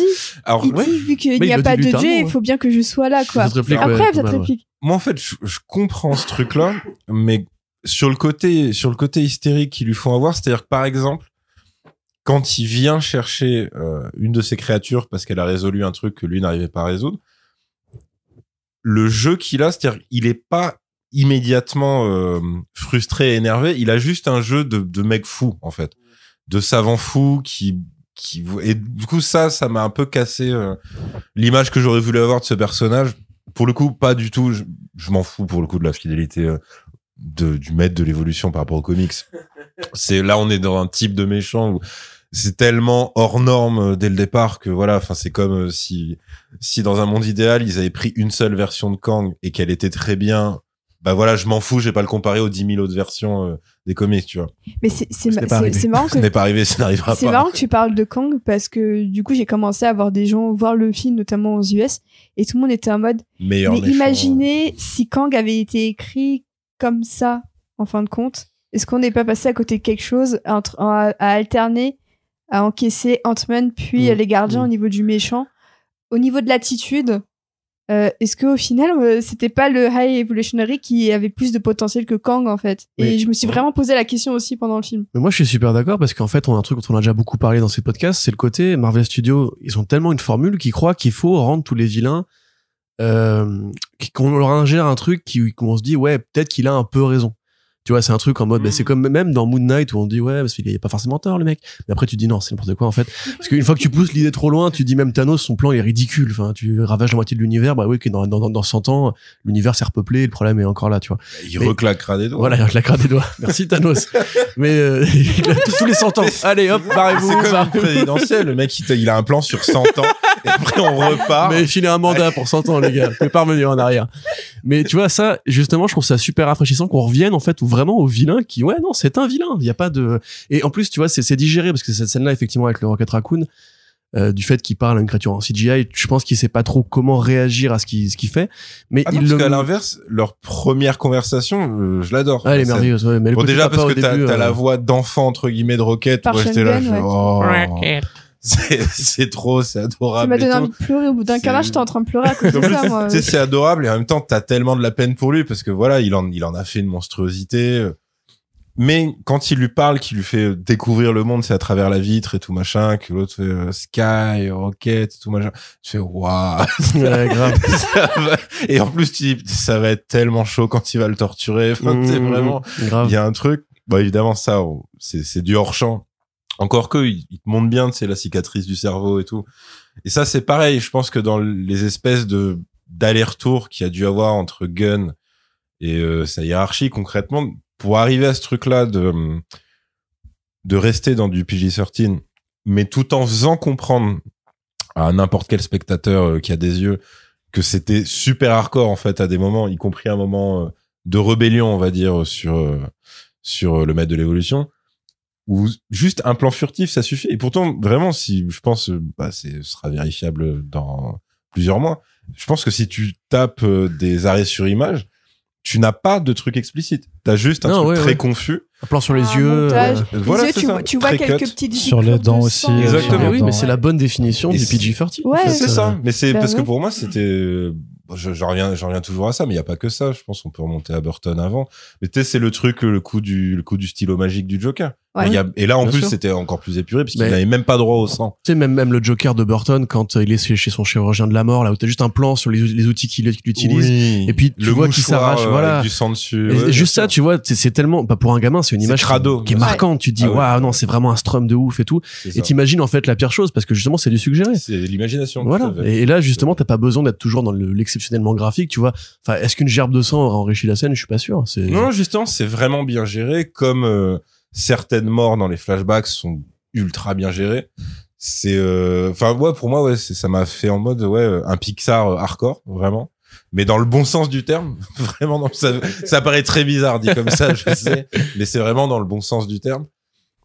Et, ap- et après, ouais, pour moi, en, ça, ça aurait dû, voilà, l'équilibre aurait dû être inversé et le, la quête parallèle aurait dû être, ouais, vraiment plus, plus ramassée. Mm. Mais en même temps, il, il te les refait aimer. En fait, il arrive, euh, il arrive à ce pari euh, qui est, Il y a un bon payoff. C'est que voilà, c'est que quand t'arrives sur la fin, qui est, qui est de la triche, hein, parce que c'est pareil, l'utilisation de la musique en intradiégétique pour faire chanter et danser des personnages, moi je trouve que c'est c'est de la triche de fou de faire ça. C'est-à-dire que t'incrustes un clip qui aurait été fait par un fan sur YouTube, tu le mets dans ton film, tu vois, c'est vraiment un... mais du coup, Mais la musique chez James Gunn, c'est, tu vois, c'est sa sûr. narration à lui aussi, quoi. Ah, le plan séquence avec les Beastie Boys. enfin, ouais, voilà, C'est cadeau en fait, c'est limite indécent tellement c'est bien. Même toute l'intro, quand euh, tu vois Croquette, en fait, ça c'est c'est un détail aussi qui est, qui est hors champ, entre I'm guillemets. a creep. Mais tu vois, voilà, I'm a Voilà. creep. Euh, Et tu fais, mais toutes, toutes, toutes les musiques sont faites pour ça. Et en plus, tu vois que le raton, du coup, s'est pris au jeu de. Et en fait, Star-Lord a vraiment converti toute la planète, enfin toute la galaxie Nowhere, on va dire, au Ouais. côté. Des fois, on se met de la zik et ça. on s'enjaille. Sur Zune c'est- en plus. Sur Parce que- Zune. En plus, j'avais failli tweeter qui se souvient quand James Gunn se foutait de la gueule de Zune et genre deux jours plus tard, je me dis, waouh. Puis, puis même, drôle. je trouve que dans ces, alors ça c'est pareil, c'est très euh, égoïste avec de gros guillemets, mais pour pour moi c'est pour un bon résultat. Parce que s'il avait fait le bon élève, euh, je sais pas, il y aurait eu un lien avec Kang, je m'en fous complètement. Enfin, c'est pas ça que j'avais envie de voir. Il y aurait eu peut-être des trucs euh, un peu moins hard ou un peu moins tristes, ok. Mais pour moi, c'est un peu un parallèle avec euh, le taf de Shane Black sur euh, Iron Man 3. C'est-à-dire que il s'affranchit en fait du reste. C'est-à-dire qu'il n'y a pas, même jusqu'aux scènes post-génériques sans les spoiler, il y a presque un troll par rapport à une scène post-générique, non, par rapport à un bruitage de, de post-gène de Endgame qui était euh, très symbolique pour l'univers Marvel. Bah, parce que, voici, ça, on peut le lire. C'était le, hum, bruitage de Tony Stark qui euh, fabriquait son armure. Ouais. Là, t'as un bruitage qui correspond à une scène post-générique que tu viens de voir. Et c'est un bruitage qui est euh, juste un truc euh, d'une banalité incroyable et qui sonne presque comme, voilà, comme le, l'adieu de James Gunn. En mode, moi, en fait, c'était ça mon truc. C'était pas euh, un, truc euh, grandiose qui doit rassembler tout le monde et, et euh, Ça fait presque méta par rapport au côté. euh, Qu'est-ce que tu fais quand tu regardes un dessin animé le samedi matin, en fait, tu vois. et en plus, ouais, t'as ça. c'est en mode, oui, en fait, Plus, voilà, je- c'est, c'est un mec dans un vois. petit paftard. C'est- Il y a vraiment, ça parle de ton une pelouse. Enfin, tu vois, c'est vraiment sur, il y a, il y a plus, il y a plus le côté super héroïque et tout. Et, euh, et par rapport à sa propre mythologie, ce que ne pouvait pas, évidemment, faire Shane Black sur Iron Man 3, même si voilà, il y a- des petits clins d'œil, mais euh, c'était pas son problème. Là, euh, le fait qu'il a toujours commencé ses films sur euh, une scène euh, musicale, voire de danse euh, dans certains cas, et que là, c'est ça, mais en version triste. C'est-à-dire que tu, tu peux pas savoir à quoi pense Rocket, mais disons qu'il y a un membre de l'équipe qui va pas super bien, que ça a l'air de pas être sa première fois dans, dans le trou, et, euh, et que Rocket en tant que tel est pas de super bonne humeur, euh, bah, la plupart du temps, comme agent, et que le choix de la chanson, c'est une version acoustique en version plus acoustique, ouais. C'est encore moins un truc euh, dansant, si jamais ça pouvait l'être. Et, euh, et pareil, le clin d'œil de musique de fin, toujours intradigétique. Ça, c'est pareil. Moi, ces trucs, je trouve que c'est vraiment de la grosse triche, mais de la même manière que ça a marché sur moi pour euh, Les Gardiens 2. Mais ça, je pense, c'est parce qu'on n'est pas des anglophones euh, de langue maternelle. Parce qu'en fait, quand t'as euh, les funérailles de Yondu et que ça te passe Kate Stevens, Father Hanson, Ah, Je pense- bah oui. si ça, si tu te prends les paroles vraiment en Dans la français, tronche, c'est horrible. tu, tu vas te dire, Ah ouais. oh non, mec, c'est trop, même- c'est pas Même possible. The tu vois. Chain de Fleetwood Mac. C'est Ouais. vraiment ça. Euh. C'était même My Sweet Lord. Non, mais il y a, C'était ça, vraiment très bien. euh, Donc, Ouais. euh, donc, il y a, il y a, il y a des grosses facilités, je trouve. Il y a des grosses longueurs, mais c'est pour, pour un résultat que je trouve très plaisant. Et après, si, après, si je suis quand même honnête avec moi-même, je pense qu'il bénéficie aussi euh, de la médiocrité de sa propre concurrence. Il y a quand même plein de critiques, que ce soit les spectateurs, que ce soit les critiques euh, presse, qui, qui disent voilà, on aime ce film et qui rajoutent un paragraphe ou, ou un passage pour dire putain, c'est vrai que ça va être compliqué pour Marvel Studios de laisser partir en fait ce- ces mecs-là parce que ils ont pas d'équivalent dans la période actuelle. Il y a vraiment, il y a pas de team voire de personnage solo qui peut faire avoir des émotions premier degré comme ça. Et, euh, et c'est bon, ça, c'est la tristesse. Des émotions tout court. Ouais, ouais. Bah après, ça se voit, ça dépend de la gestion de, de certains trucs. Je pense qu'il y y a des gens qui sont peut-être pris, euh, tu vois, certaines séries et tout, ou en tout cas peut-être une, mais euh, Bon, dans deux, les films, je trouve ça compliqué, tu vois. Oui, non, mais c'est sûr. Et je pense qu'ils euh, bénéficient de ce truc-là. hein, Mais c'est là justement, t'as l'impression que Marvel en fait se rend compte de ça parce que par exemple le pôle de séries qui sortent de WandaVision sont toutes supervisées par Jack Schaeffer qui a fait WandaVision Et en parallèle de ça, t'as Dustin Creighton où Shang-Chi avait un accueil relativement plus confortable que certaines autres merdes de la phase 4.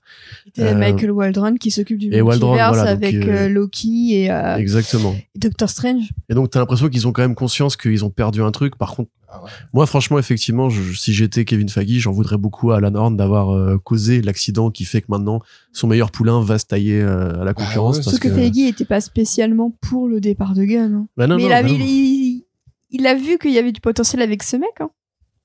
Et du coup, bah, il était très mécontent. Et je pense aussi que il est un peu moins con que les autres chez Disney. Il s'est dit, ouais, ouais, c'est sûr. il nous l'a dit et tout. Enfin, arrêtez un peu, Ouais, les gars. C'était vraiment un PR move qui s'est complètement retourné contre eux. hein. Bah ouais. Bah du coup, bah voilà. Après moi, tu vois, c'est parce que j'ai pas voulu en parler forcément sur. Je voulais réfléchir un peu, mais euh, c'était.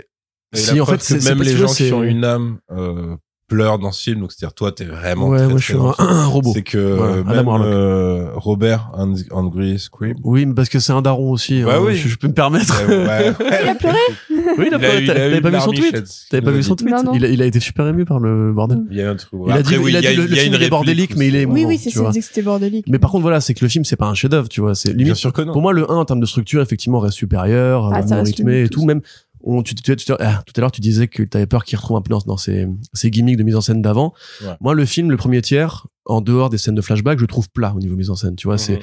beaucoup de plans en pied, beaucoup de champs contre champs. C'est pas ultra inventif. Ça le devient quand ils arrivent euh, sur Counter Earth. Mais, euh, mais quand, même à ce moment-là, t'as une sorte de parodie de, de caméra de sitcom, on va dire, dans la maison avec les chauves-souris, là. C'est peut-être spoilé de dire, touche pas. Mais, Voilà, euh, je pense qu'on est passé en, on est passé en partie spoiler voilà, c'est depuis ça. longtemps. C'est que c'est même pas pour moi le meilleur Marvel Studios, c'est pas un chef-d'œuvre. Par contre, si tous les films de Marvel pouvaient donner cette espèce de consigne de dire on peut euh, divertir, on peut faire de la comédie et de l'action, parce que c'est un peu ça les deux mamelles de Marvel Studios, c'est comédie action, comédie action. Et si on avait toujours ce niveau-là, bah on serait bien, tu vois. C'est ça le truc en fait, c'est que lui il nous rappelle que on- depuis le début c'était possible le de divertir en faisant ça. euh, tes tu créatures, quoi, d'assumer ton truc. Bien sûr. c'est de les aimer parce que Attends, j'essaie vraiment de prendre autre chose qu'Ant-Man 3, mais Thor euh, 4. Dans ouais voilà, on va dire, on va dire voilà, un truc très con. Euh, Taika Waititi qui te fait la planète des dieux, mais ça se voit qu'il en a rien à foutre. Il y croit pas une seule seconde. Genre c'est c'est une scène comique très pauvre.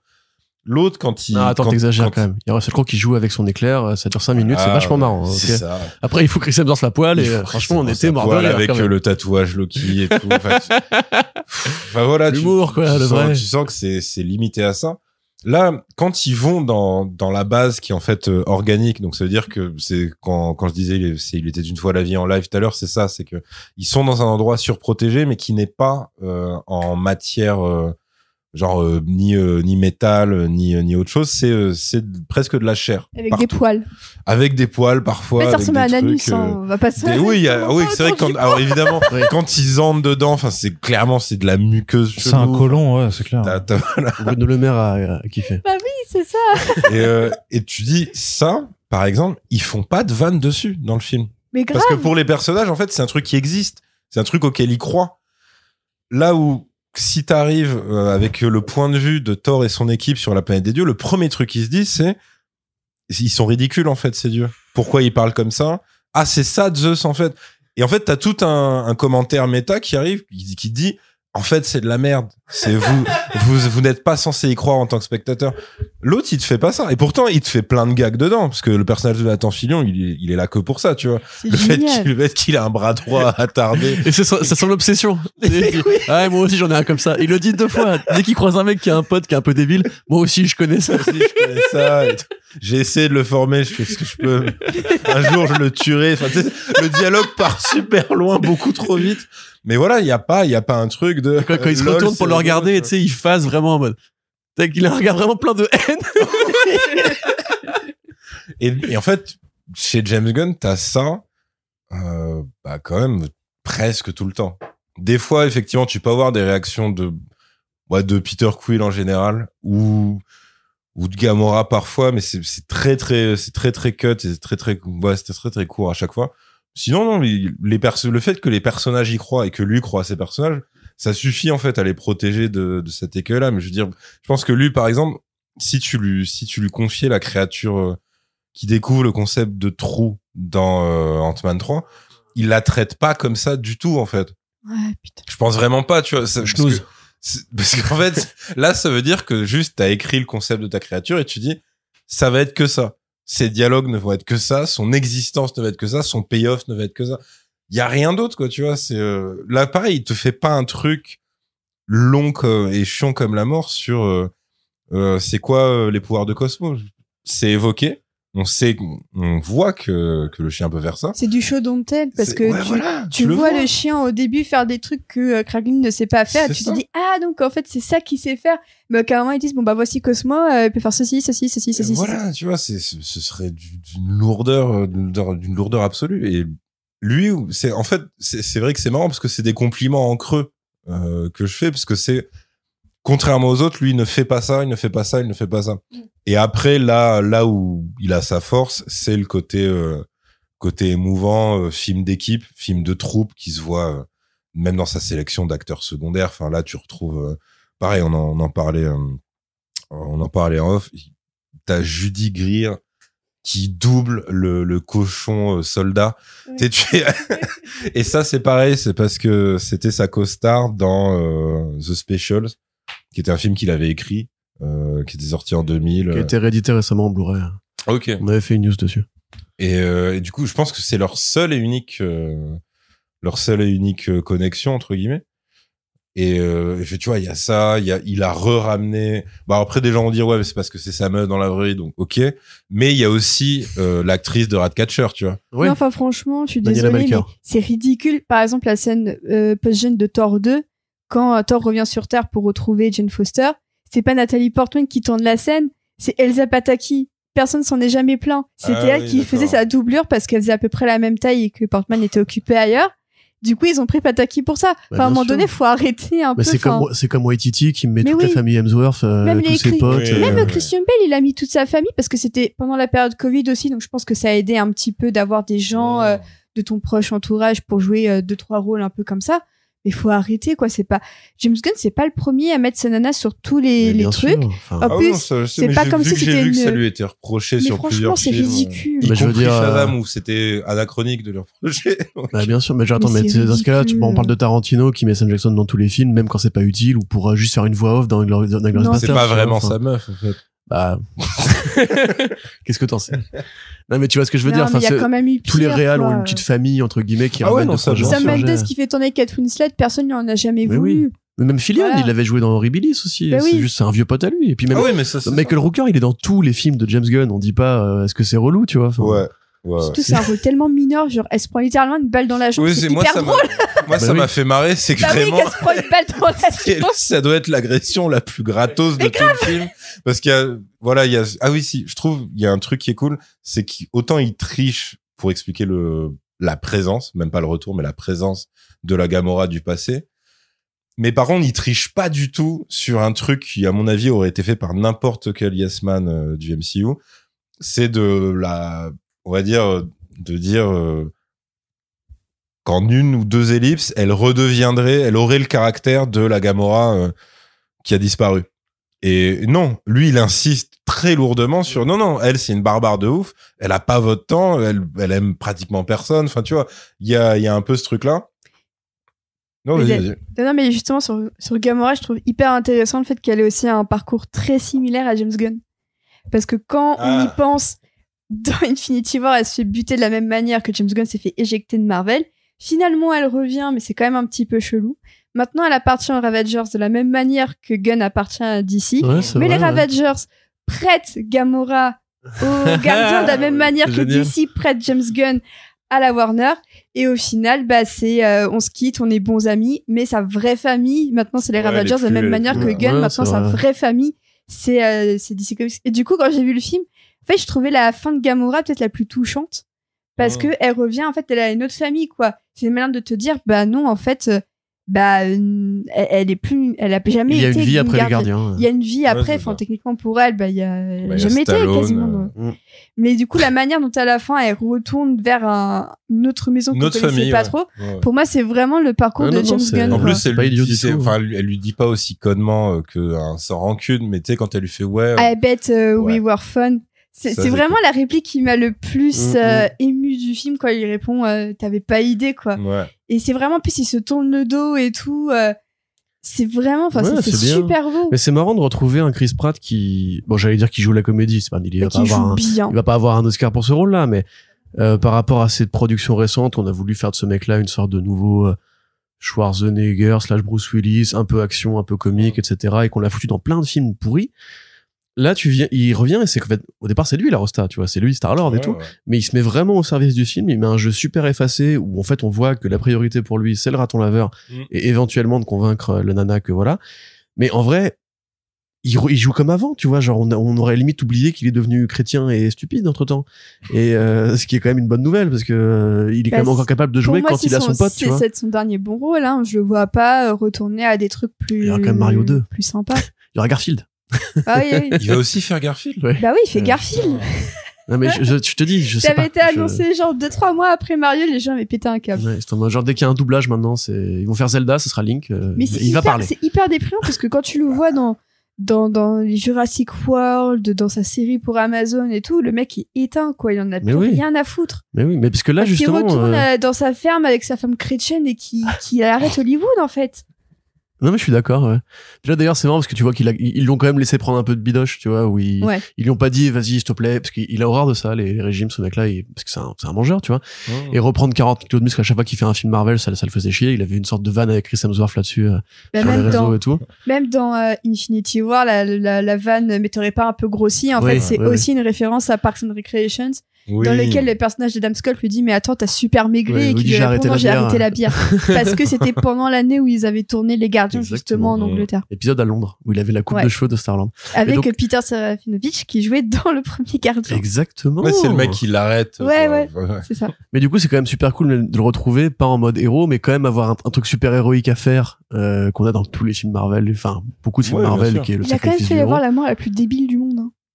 Bah moi, je trouvais trouve ça même. extrêmement Moi, débile. franchement, franchement, je l'ai trouvé super stylé ce, cette séquence-là. J'étais en mode genre, Dans laquelle bah, bah à la fin. à la euh, fin, tu sais, quand il est en mode euh, je récupère mon zune et après je cours. Attends, mais et- spoil pas tout. Bah non, mais bon, on est en spoiler Si, on est là. en partie bon. spoiler là. Ah bon spoiler. Mais oui, Moi, j'ai ça pas fait vu la 10 minutes que bifurcation. j'ai dit. C'est Ah, pardon, excuse-moi, qu'il a dit d'accord. avant. Ok. Du coup, il court et en fait, c'est hyper badass comment il saute. Et en fait, ah bah non. Ah oui, oui, ok, Ouais. d'accord. J'aurais trouvé ça étais pas. Ouais, tu sais, Hyper, euh, il fait une choré parfaite jusqu'au Oui, moment de c'est prendre ça. le truc euh, avec le, le- la pulsation d'air. Ouais. Ouais, ouais, ouais. Mais il se conne contre un objet, du coup ça fait le côté un peu gravity, tu vois. Et là je me suis dit ah, putain merde c'est vrai, mais en fait c'est la fin de la trilogie, donc peut-être pourquoi est-ce qu'on Ouais, va je pas me le suis tuer, tu qu'il va vois. le buter et tout. Moi, j'ai vraiment cru qu'il allait mourir en ce moment. Ouais, moi pareil. aussi, ouais. J'ai vraiment eu le doute. Donc ouais, ça, ça peut marcher parfois. Et après, t'as juste un plan un peu chelou. Je trouve que c'est limite le plan le plus chelou du film, Ouais. euh, façon Princesse Leia dans Star Wars 8. Adam en fait. demande- Ah, mais non, Euh, c'est Ah, le tableau. C'est la, la peinture. C'est le tableau. Ouais. Non, mais je le sais, tab- je sais, je sais la. Ah, du coup, c'est pas Princesse Leila. ça empêche pas. La Même moi, ça m'a rappelé Leia, ça. elle, elle a la force. Ça n'a aucun rapport. Non, mais dans, dans, dans l'imagerie visuelle, je trouve que c'est un plan qui est aussi awkward que le moment de Princesse Leia qui. euh, qui Ah va- ouais, mais là, c'est du awkward assumé et voulu. Alors que Ouais. là, je, je pense que quand Ryan Johnson a fait euh, le plan J'ai la force de, de Princesse Leia, il ne il s'est pas dit ce sera super bizarre. Mm. Alors que l'autre qui reproduit bizarre, le elle a la force et basta. Enfin, on est encore dessus. Six ans après. Mais après normalement la force te protège pas de, du, du vide spatial. Oui, de la, de la même façon. Non mais ça l'autre il te beaucoup fait une, choses par- il même, fait une parodie de tableau qui est Oui, qui mais de la même, non, mais de la même façon que Star Wars, techniquement, il est, à ce moment-là, il est crevé, hein, euh, il devrait être crevé. Ouais. tu redeviens pas euh, normal quand t'es tout bourré. Enfin, justement, vu qu'il le Bah, ça, c'est les meds, ça, euh, ils ont leur espèce de meds du futur qui, sont bien qui pratiques. c'est- clairement. une scène euh, comme ça dans le 1 où pareil, il le mettait sur Gamora, je crois, Oui, quand il ça. tombe dans le vide spatial. Oui. Oui, c'est- ça oui, ça changer le truc. euh, ouais. ouais, ouais. Ça pareil, tu vois, bah, plutôt belle scène parce que à ce moment-là qu'on se rappelle que c'est quand même lui le, au départ le héros qui rassemble l'équipe et tout. À la fin, c'est lui qui se fait sauver. Exactement. Et en, et en plus, euh, vraiment, c'est il est prêt à crever pour son meilleur pote. Alors quand tu Oui, vois dans le 2, en oui, fait, oui. il passe un temps à s'engueuler. Il y a vraiment ce. mais C'est aussi une des répliques de Infinity War et de Endgame, tu vois, où euh, Rocket veut être le capitaine à la place du capitaine. Ouais, ouais, et du coup, c'est il dit, euh, you know, Quill, you shouldn't, talk, you shouldn't talk like that to your captain, etc. vrai. Et à la fin, il lui dit, bah maintenant, ouais, effectivement, ça va être toi le capitaine parce euh, que quand ils prêtent allégeance et tout. voilà. En plus, ils leur font avoir le même signe qu'à l'enterrement de Yondu, enfin, Ouais. au funérailles de Yondu. Mais Ah, limite, ça, c'est peut-être le, bah, après, je pense qu'ils étaient peut-être juste pas, pas dispo pile à ce moment du tournage. Mais vu qu'il a ramené Stallone, je me suis dit, hey, est-ce qu'il va ramener, euh, les deux caméos complètement gratuits de, Michel du Yeo et Michel Yeo Rams. Rams. Ouais. En fait, non. Non, moi j'y ai cru au moment où tu sais, il appelle, enfin ils arrivent devant le. et qu'ils la disent- ils appellent les renforts Voilà. des Ravagers. Je me suis tout. dit, ils vont nous faire une sorte de endgame avec des portails qui s'ouvrent, tous les Ravagers qui arrivent. Mais en fait, ce qui arrive est quand même encore plus stylé parce que c'est carrément Nowhere entier qui. Oui, C'est la planète. ce plan qui- est fou. ouais. Ce plan est fou. Et tu vois d'ailleurs le maître de l'évolution à ce moment-là qui fait, Ouais. euh, ok, d'accord, euh, effectivement, c'est pas juste des, des losers euh, un coin de l'espace, oui, tu oui, vois. oui. Bah oui. Et puis même il le, même si tu compares au, parce que c'est vrai qu'on a comparé aux autres méchants euh, du MCU où ils sont très peu à, pareil, hein, très peu à ne pas être volontairement ridiculisés et tout machin. Mais même par rapport aux méchants dont lui avait écopé, qui étaient un peu les points faibles à chaque fois euh, des gardiens, parce que Ronan il est pas du tout intéressant. Et sa version de Igo, en fait, ça tient vraiment juste parce que c'est cet acteur-là mais c'est tout. Il y a, il y a pas, a pas vraiment grand chose d'autre. Là, c'est vrai que bon, d'une part, t'as les flashbacks qui, qui donnent de l'étoffe de fou. T'as la petite trouvaille physique, on va dire. Ouais. Ouais, c'est super bien fait. Et voilà. Non mais grave, c'est en plus c'est une super idée pour un mec Et- qui Et justement le a ce mec côté est authentiquement haineux à la fin. C'est-à-dire, il y a, il y a pas de place pour euh, une vanne euh, en plein combat sur euh, sur genre euh, bah ouais, regarde ton visage, machin. Tu vois, il y a, il y a pas du tout ça. C'est vraiment euh, juste de la dureté et des gens qui qui peuvent pas s'encadrer, qui se détestent. Et pas une blague sur la chirurgie esthétique à un moment? T'as- T'as t'as Star-Lord qui lui dit euh, qu'il ressemble à Robocop. Ah oui, voilà, c'est Ouais, c'est euh, en post, euh, Voilà. en post combat. Ouais. C'est quand, quand il commence à faire son, euh, son monologue de vilain. Oui. Et il fait, c'est bon, j'en ai ras le cul des monologues de vilains, de mecs qui n'ont pas été aimés par leur maman et qui pensent que du coup, il faut qu'ils conquièrent l'univers pour se prouver à eux-mêmes qu'ils ont un ego de ouf. Oui. Espèce de connard à gueule de Robocop. Voilà, nan, nan. Ouais. Et vraiment, c'est pareil, super réplique comme genre, tu sens aussi James Gunn qui dit, bon, effectivement, la, la formule, elle est rincée. Mmh. On va le désamorcer, mais vous savez qu'on va le désamorcer, donc il faut aussi qu'on mette une petite référence pop et tout. C'est vrai. Et c'est vrai que ça fait effectivement le visage de euh, Peter Sellers, je crois. Non, pas non, du tout. Peter. euh, Peter Waller. Peter Waller, ouais, euh, avec euh, quand il enlève le truc de Robocop. Et c'est pas mal parce En fait, qu'effectivement, ça tu- fait une version hardcore de ça, parce Ouais. que l'autre, il a quand même une vraie partie de visage qui est, qui est toujours humaine. L'autre, il a l'intégralité de sa gueule qui a été arrachée par des pattes de raton laveur. Donc, Ah, tu sens le- que c'est dégueulasse. Le, nez, il y a un le- truc qui le va pas plan, du tout. Le enfin. plan à la fin, quand il lui retire son visage, justement, qu'il le tient dans la main. Ah ouais. Bon, ça, Ouais. pareil, c'est, ça fait sens parce que c'est Gamora qui fait bien exprès. Ouais. Parce qu'elle, c'est la plus sadique, clairement, de ce groupe-là. Ah bah oui, oui. Et ça, et ça, c'est, c'est un peu, c'est un peu la même, c'est que ça aurait pu faire très, euh, en fait, ce qui marche pas dans euh, Justice League, que ce soit la version de Whedon ou la version de Snyder, quand ils se mettent tous à démonter euh, Steppenwolf, où tu fais, putain, c'est quand même un peu cruel et tout. Déjà, l'autre, il lui a amputé une Ouais. partie de sa corps. Et après, genre, ça fait un, un shoot dans sa tête et tout. Tu fais, ouais, enfin, là, on dirait des psychopathes, en fait. On dirait... Sauf ah que bah à la eux- fin, quand Wonder Woman le décapite en vol. euh, oui, oui, oui. ces gens, ils font une perf artistique en butant un T'as gars. vu, on l'a bien défoncé, hein. Et donc là, tu fais, ouais, enfin, ça, je, je vois, euh, je vois Snyder kiffer son storyboard comme ça, mais je vois pas les personnages, logiquement, kiffer faire ça à quelqu'un. Et, euh, et là, ouais. C'est-à-dire, là, tu fais, mais oui, parce qu'ils le détestent, mais, enfin, clairement, ils sont là pour venger Rocket. Rocket, c'est le mec qui, qui doit haïr le plus de toute son existence, etc. Donc, tu oui, fais- il, a son, il veut son cerveau, quoi. Puis c'est ça qui est intéressant, c'est qu'il veut son Ah cerveau. non, je veux dire dans, dans l'inverse. Ah oui. C'est-à-dire le fait que les héros le traitent comme ça. Ah oui. Parce qu'à la fin, je veux dire, le combat est plus du tout équitable. Juste, ils se mettent à 8 contre lui et Ils chacun fait son coup nulle part pour spécial. lui tabasser la gueule. Ah, c'est ça, tu vois. Et en fait, c'est pareil, c'est, euh, le personnage a été amené vers ça. C'est-à-dire, sa chute, ça va être un truc humiliant et dégueulasse parce que lui, c'était un savant fou qui torturait des gens et qui, en plus, euh, s'exprime comme un gars qui dit, mais j'avais raison de le faire. Vous êtes c'est des un merdes. et méchant tout. de droite, hein. Parce que, Ouais. je veux dire, mais je vais dire pourquoi? C'est parce qu'il y a, il y a ces moments très intéressants sur Counter Earth où tu vois que quand il, il se balade en bagnole, il tombe sur des cracks, il tombe sur des crackheads, il tombe sur des, des mendiants. Ils lui disent, mais en fait, notre société, elle est pas parfaite vu qu'il il reste quand même des, des gens, euh, machin. Il fait, ah bah c'est vrai, bon bah je vais tous les buter. Oui, c'est ça. C'est littéralement une société. En fait, c'est un eugéniste de ouf qui. Il y a ça, qui- puis même il y a le Macron, plan, euh, il y a le plan quand il découvre les enfants en cage, qui est Ouais. pareil. Ouais. Qui est, c'est marrant parce que moi ça m'a à la ben, fois. parce qu'il estime la perfection des êtres que le, par leur capacité productiviste en fait c'est juste à être Ouais, vraiment a ce ça. que lui imagine en fait à être juste capable c'est pour ça il leur dit mais là ils sont en train de faire de la mémorisation de faire des jeux à reconnaître des formes alors. Ouais. que lui ce qu'il veut c'est qu'il soit, soit capable de réparer un moteur un neutron je sais pas quand en 5 secondes donc Bah, euh, ouais, lui. il envisage vraiment que les, les choses par le prisme ultra euh, pragmatique euh, de euh, Bah, c'est un mec, en fait, il aurait créé le chat GPT, tu vois. ouais c'est ça ouais. Ouais, Mais c'est c'est ça. mais c'est aussi très Ouais. capitaliste, quoi. C'est tout dans le rendement. Ouais, ouais, c'est ça, euh, ouais, c'est ça. Ah bah, Oui, et- c'est ça. Puis après, ouais, le, pareil, euh, le, ouais, le, le visuel qui en plus rappelle un peu The Suicide Squad avec euh, les, les Un peu crasseux euh, et vois, très tout, crasseux, ouais. Mais que là en plus c'est que des c'est que des mômes. Où tu fais, et où là bah, je me rappelle il y avait enfin je sais pas il y a eu une espèce de réaction dans la salle euh, de la projo où on était.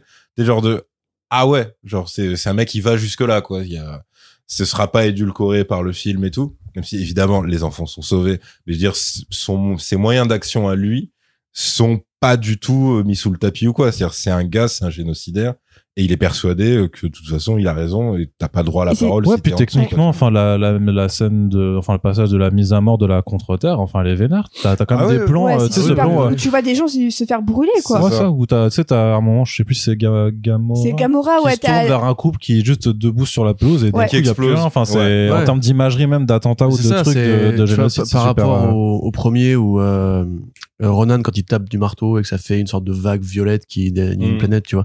Là, on est vraiment pas là-dessus, on est vraiment sur une situation d'apocalypse. euh, Ouais, c'est pas des un- civils. c'est un sans- génocide, hein. c'est ça. Ouais, bah bien C'est dit, pas des civils sans, sans identité, sans visage. Parce que c'est pareil, au début, tu dis, ça prend un poil du temps, euh, le côté dans la baraque des civils de cette planète-là, tu sais, qui parlent même pas la même langue et tout. c'est juste pour te dire que c'est des, après, c'est pour dire, mais en fait, ils vont tous crever. Ouais. Ils vont tous crever, et du coup, tu vas le ressentir en tant que spectateur parce qu'on te les a bien présentés un ça. minimum avant. Et après, même, euh, du coup, c'était le truc euh, qu'on disait, qu'on disait tout à l'heure, mais là, du coup, on peut le dire plus en détail.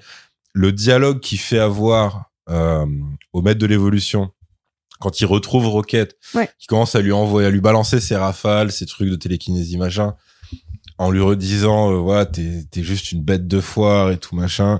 Qui le, évidemment, lui, il l'appelle pas Rocket, il l'appelle B. euh, Puis Et 193, 193, ouais, ouais, P- P193, ouais. Euh, qui pareil le, le côté euh, déshumaniser les gens tu vois en leur, en leur foutant un numéro. Enfin tu vois c'est pareil c'est un truc qui est ultra référencé euh, dans l'histoire humaine et tout machin. donc euh, donc voilà t'as ça.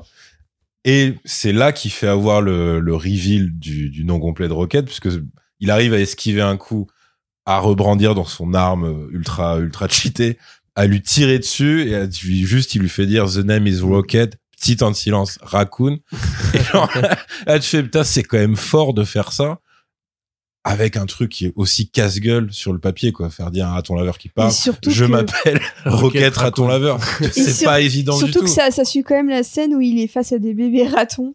Et alors là, Et bah, ouais. les, Mais c'est de là que ça vient. Les grandes zoées, en fait, il voit la plaque Voilà. sur il voit la laquelle est plaque écrit. et c'est là qu'il Ouais. dit ah ok je fais un raccoon Ouais, c'est ça. Parce qu'il avait jamais intégré ce qu'il était auparavant. Ouais. ah bah fait, non, euh. non. Ben, soit il croyait pas les gens qui, qui Mm. lui disaient soit après c'était des gens qui vivaient aussi Mais en majeure partie dans l'espace euh, donc, c'est un coup, lapin. Oui, c'est ça, euh, c'est- parce que vu que les gens de l'espace ils confondent toutes les espèces d'animaux ouais. il avait toujours ce- cette hésitation. Mais après, en plus, je, je soupçonne, parce qu'à un moment, à partir du 1 ou du 2, je sais plus, il semble que Gunn a mis le film en, en connexion avec, tu sais, un truc de protection des animaux et tout machin. Et je me suis dit, mais en fait, la plaque, tu sais, quand il, ça dit d'où Ouais. viennent les raccoons, je me dis, mais ça se trouve, c'est un vrai centre. En plus, donc, tu sais, t'as une espèce de triple lecture du truc, où c'est vraiment Gunn, euh, Gunn qui se met à te parler, quoi, tu vois, qui dit, voilà, Bah, mais de toute façon, il y avait Même vraiment la eu pétale des. pourrait jamais faire aussi bien que ce film euh, en matière de protection Bah oui, c'est un film qui est super, ça. même quand il sauve tous les animaux à la fin, justement. t'as Il y a un petit côté- Ouais, Arche de Noé. Ouais, fou. complètement, complètement, bien sûr. L'Arche de Noé des losers. Et moi, je me suis demandé si c'était pas le centre où il avait pris, euh, tu sais, le raton, il s'appelait Oreo, qui est mort récemment d'ailleurs. Oui, c'est vrai. Le petit raton laveur qu'il avait emmené à la première et qui était en fait celui sur lequel c'était basé. T'avais les photos trop mignonnes où il, serrait la main du raton euh, en amont de la pré-prod et tout, puis il l'avait ramené à la, à la, à la en première, il était sur lui et tout. Ouais, ouais. Et vraiment, là, tu vois, ouais. euh, Il y a vraiment un côté, Ouais, ouais, ouais. à- Animal Lover, mais comme Peacemaker avec Igly, comme Adam Warlock avec son espèce de bestiole. euh, Ouais. C'est le seul truc qui peut empêcher euh, Warlock de tuer Gamora, c'est qu'elle prend Oui, la bestiole et direct, genre, oh, calme-toi. Don't go too far, euh, machin, ouais, di- di- direct. Bah Et c'est ouais. même par rapport à ce que tu avais dit sur Warlock au début que, que tu serais triste de jamais avoir le vrai Warlock en fait. Mais pour moi, c'était même logique en fait qu'on ait un Warlock comme ça parce que ça paraît logique, je veux dire, dans la conception des personnages de Gun qui sont fous, des personnages surpuissants. On avait la même chose avec Ronan, euh, on avait la même chose avec Ego au final qui était quand même euh, super diminué par rapport à ce que ça peut être. Et, et là pour Warlock aussi, c'est que je pense que c'est clairement un personnage qu'on lui a imposé dans le cahier des charges de MCU de l'univers. On le dit, faut que tu le mettes dedans, mais que lui, il s'en En branle fait, moi, ce que complètement. je me suis demandé, c'est Tous les personnages lui- censés être surpuissants en comics, en fait, à chaque fois, ils s'en Mais moi, je me foutent. suis Bah, demandé, Scarlet est-ce Witch, elle a que- enfin un peu un chouïa de niveau, euh, tout ça, et on, on a dû attendre Vendavision pour vraiment voir un aperçu de comment elle altère la réalité, quoi. Oui. Ah oui, dans Bah, la on a attendu, on a attendu six ans pour euh, la voir euh, un minimum altérer la réalité. Ouais, mais c'est pas Gunn qui était dessus, je veux dire. Non, mais par rapport à Marvel, Que qui ça en prend, général euh, du temps. sous euh, sous-utilise les pouvoirs de ses personnages. Ouais, ouais, non, mais là, Enfin, c'était vraiment, Scarlet là, Witch, c'était vraiment c'était déjà un plus bon qu'il exemple. voulait juste ça pour faire plaisir aux fans, tu vois, et que de toute façon, il aurait peut-être pas été, euh, je veux dire que ça aurait été pas étonnant, peut-être Bah. qu'il en aurait fait quelque chose de nul aussi. Mais parce que moi, mais je pense que là, c'est intentionnel d'en faire un, un, un gosse, un, Évidemment un, que c'est un intentionnel. truc parce que ça n'intéresse pas de jouer au jeu du euh, c'est qui le personnage le plus fort de Mais justement, l'univers. Moi, ce que je me suis demandé, c'est est-ce que sans ce délai qui est, euh, bah, pour le coup, qui est historique chez, chez Ouais. euh, Marvel Studios, entre euh, le 2 et le 3, Mmh. À six ans.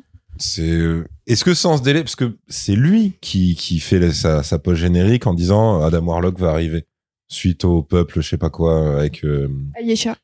Aliécha donc Ouais. c'est lui tu vois qui te le met dans dans la tête et je mais je me suis Il l'avait dit en interview que c'était pas, euh, que c'était pas, euh, il a, il avait même commenté faut, faut pas à prendre ça l'époque. pour une Ouais. annonce. euh, Il le disait régulièrement parce que c'est quand même un, un truc qu'on peut lui reconnaître euh, en dehors des films, c'est qu'il prend sur lui d'aller sur les réseaux pour débunker les gens qui Oui, pour euh, le coup, propagent des rumeurs. régulièrement. Et sur Adam Warlock, moi je me rappelle très bien que euh, dans, dans l'après euh, Infinity War et tout ça, euh, que tout le monde disait oui après Thanos ce sera Warlock, euh, je sais pas Ah, mais quoi. de toute façon, le Et plan, que- ça a toujours été maître de l'évolution. hein, et que, et que et que lui non mais ce que je veux dire c'est que lui-même disait euh, non mais Warlock en fait on l'a mis en post gen mais n'y voyait rien arrêtez de dire que euh, ça va être le big bad euh, je sais pas quoi ou que je vais en faire quoi que ce soit il était là effectivement parce que c'est le principe des post gen de toujours annoncer quelque chose parce qu'il faut bien avoir des choses à lancer mais de Ah, la même façon que Howard the Duck au final bah il réapparaît là tu Ouais, vois ouais, ouais. il a un petit caméo sympa mais au final ses apparitions en post n'ont jamais été autre chose qu'une blague non, ça ça a jamais vraiment il y a euh, une payoff blague méga ça. symbolique ça c'est pareil c'est un truc qu'il avait sorti en interview ce qu'il avait dit que lui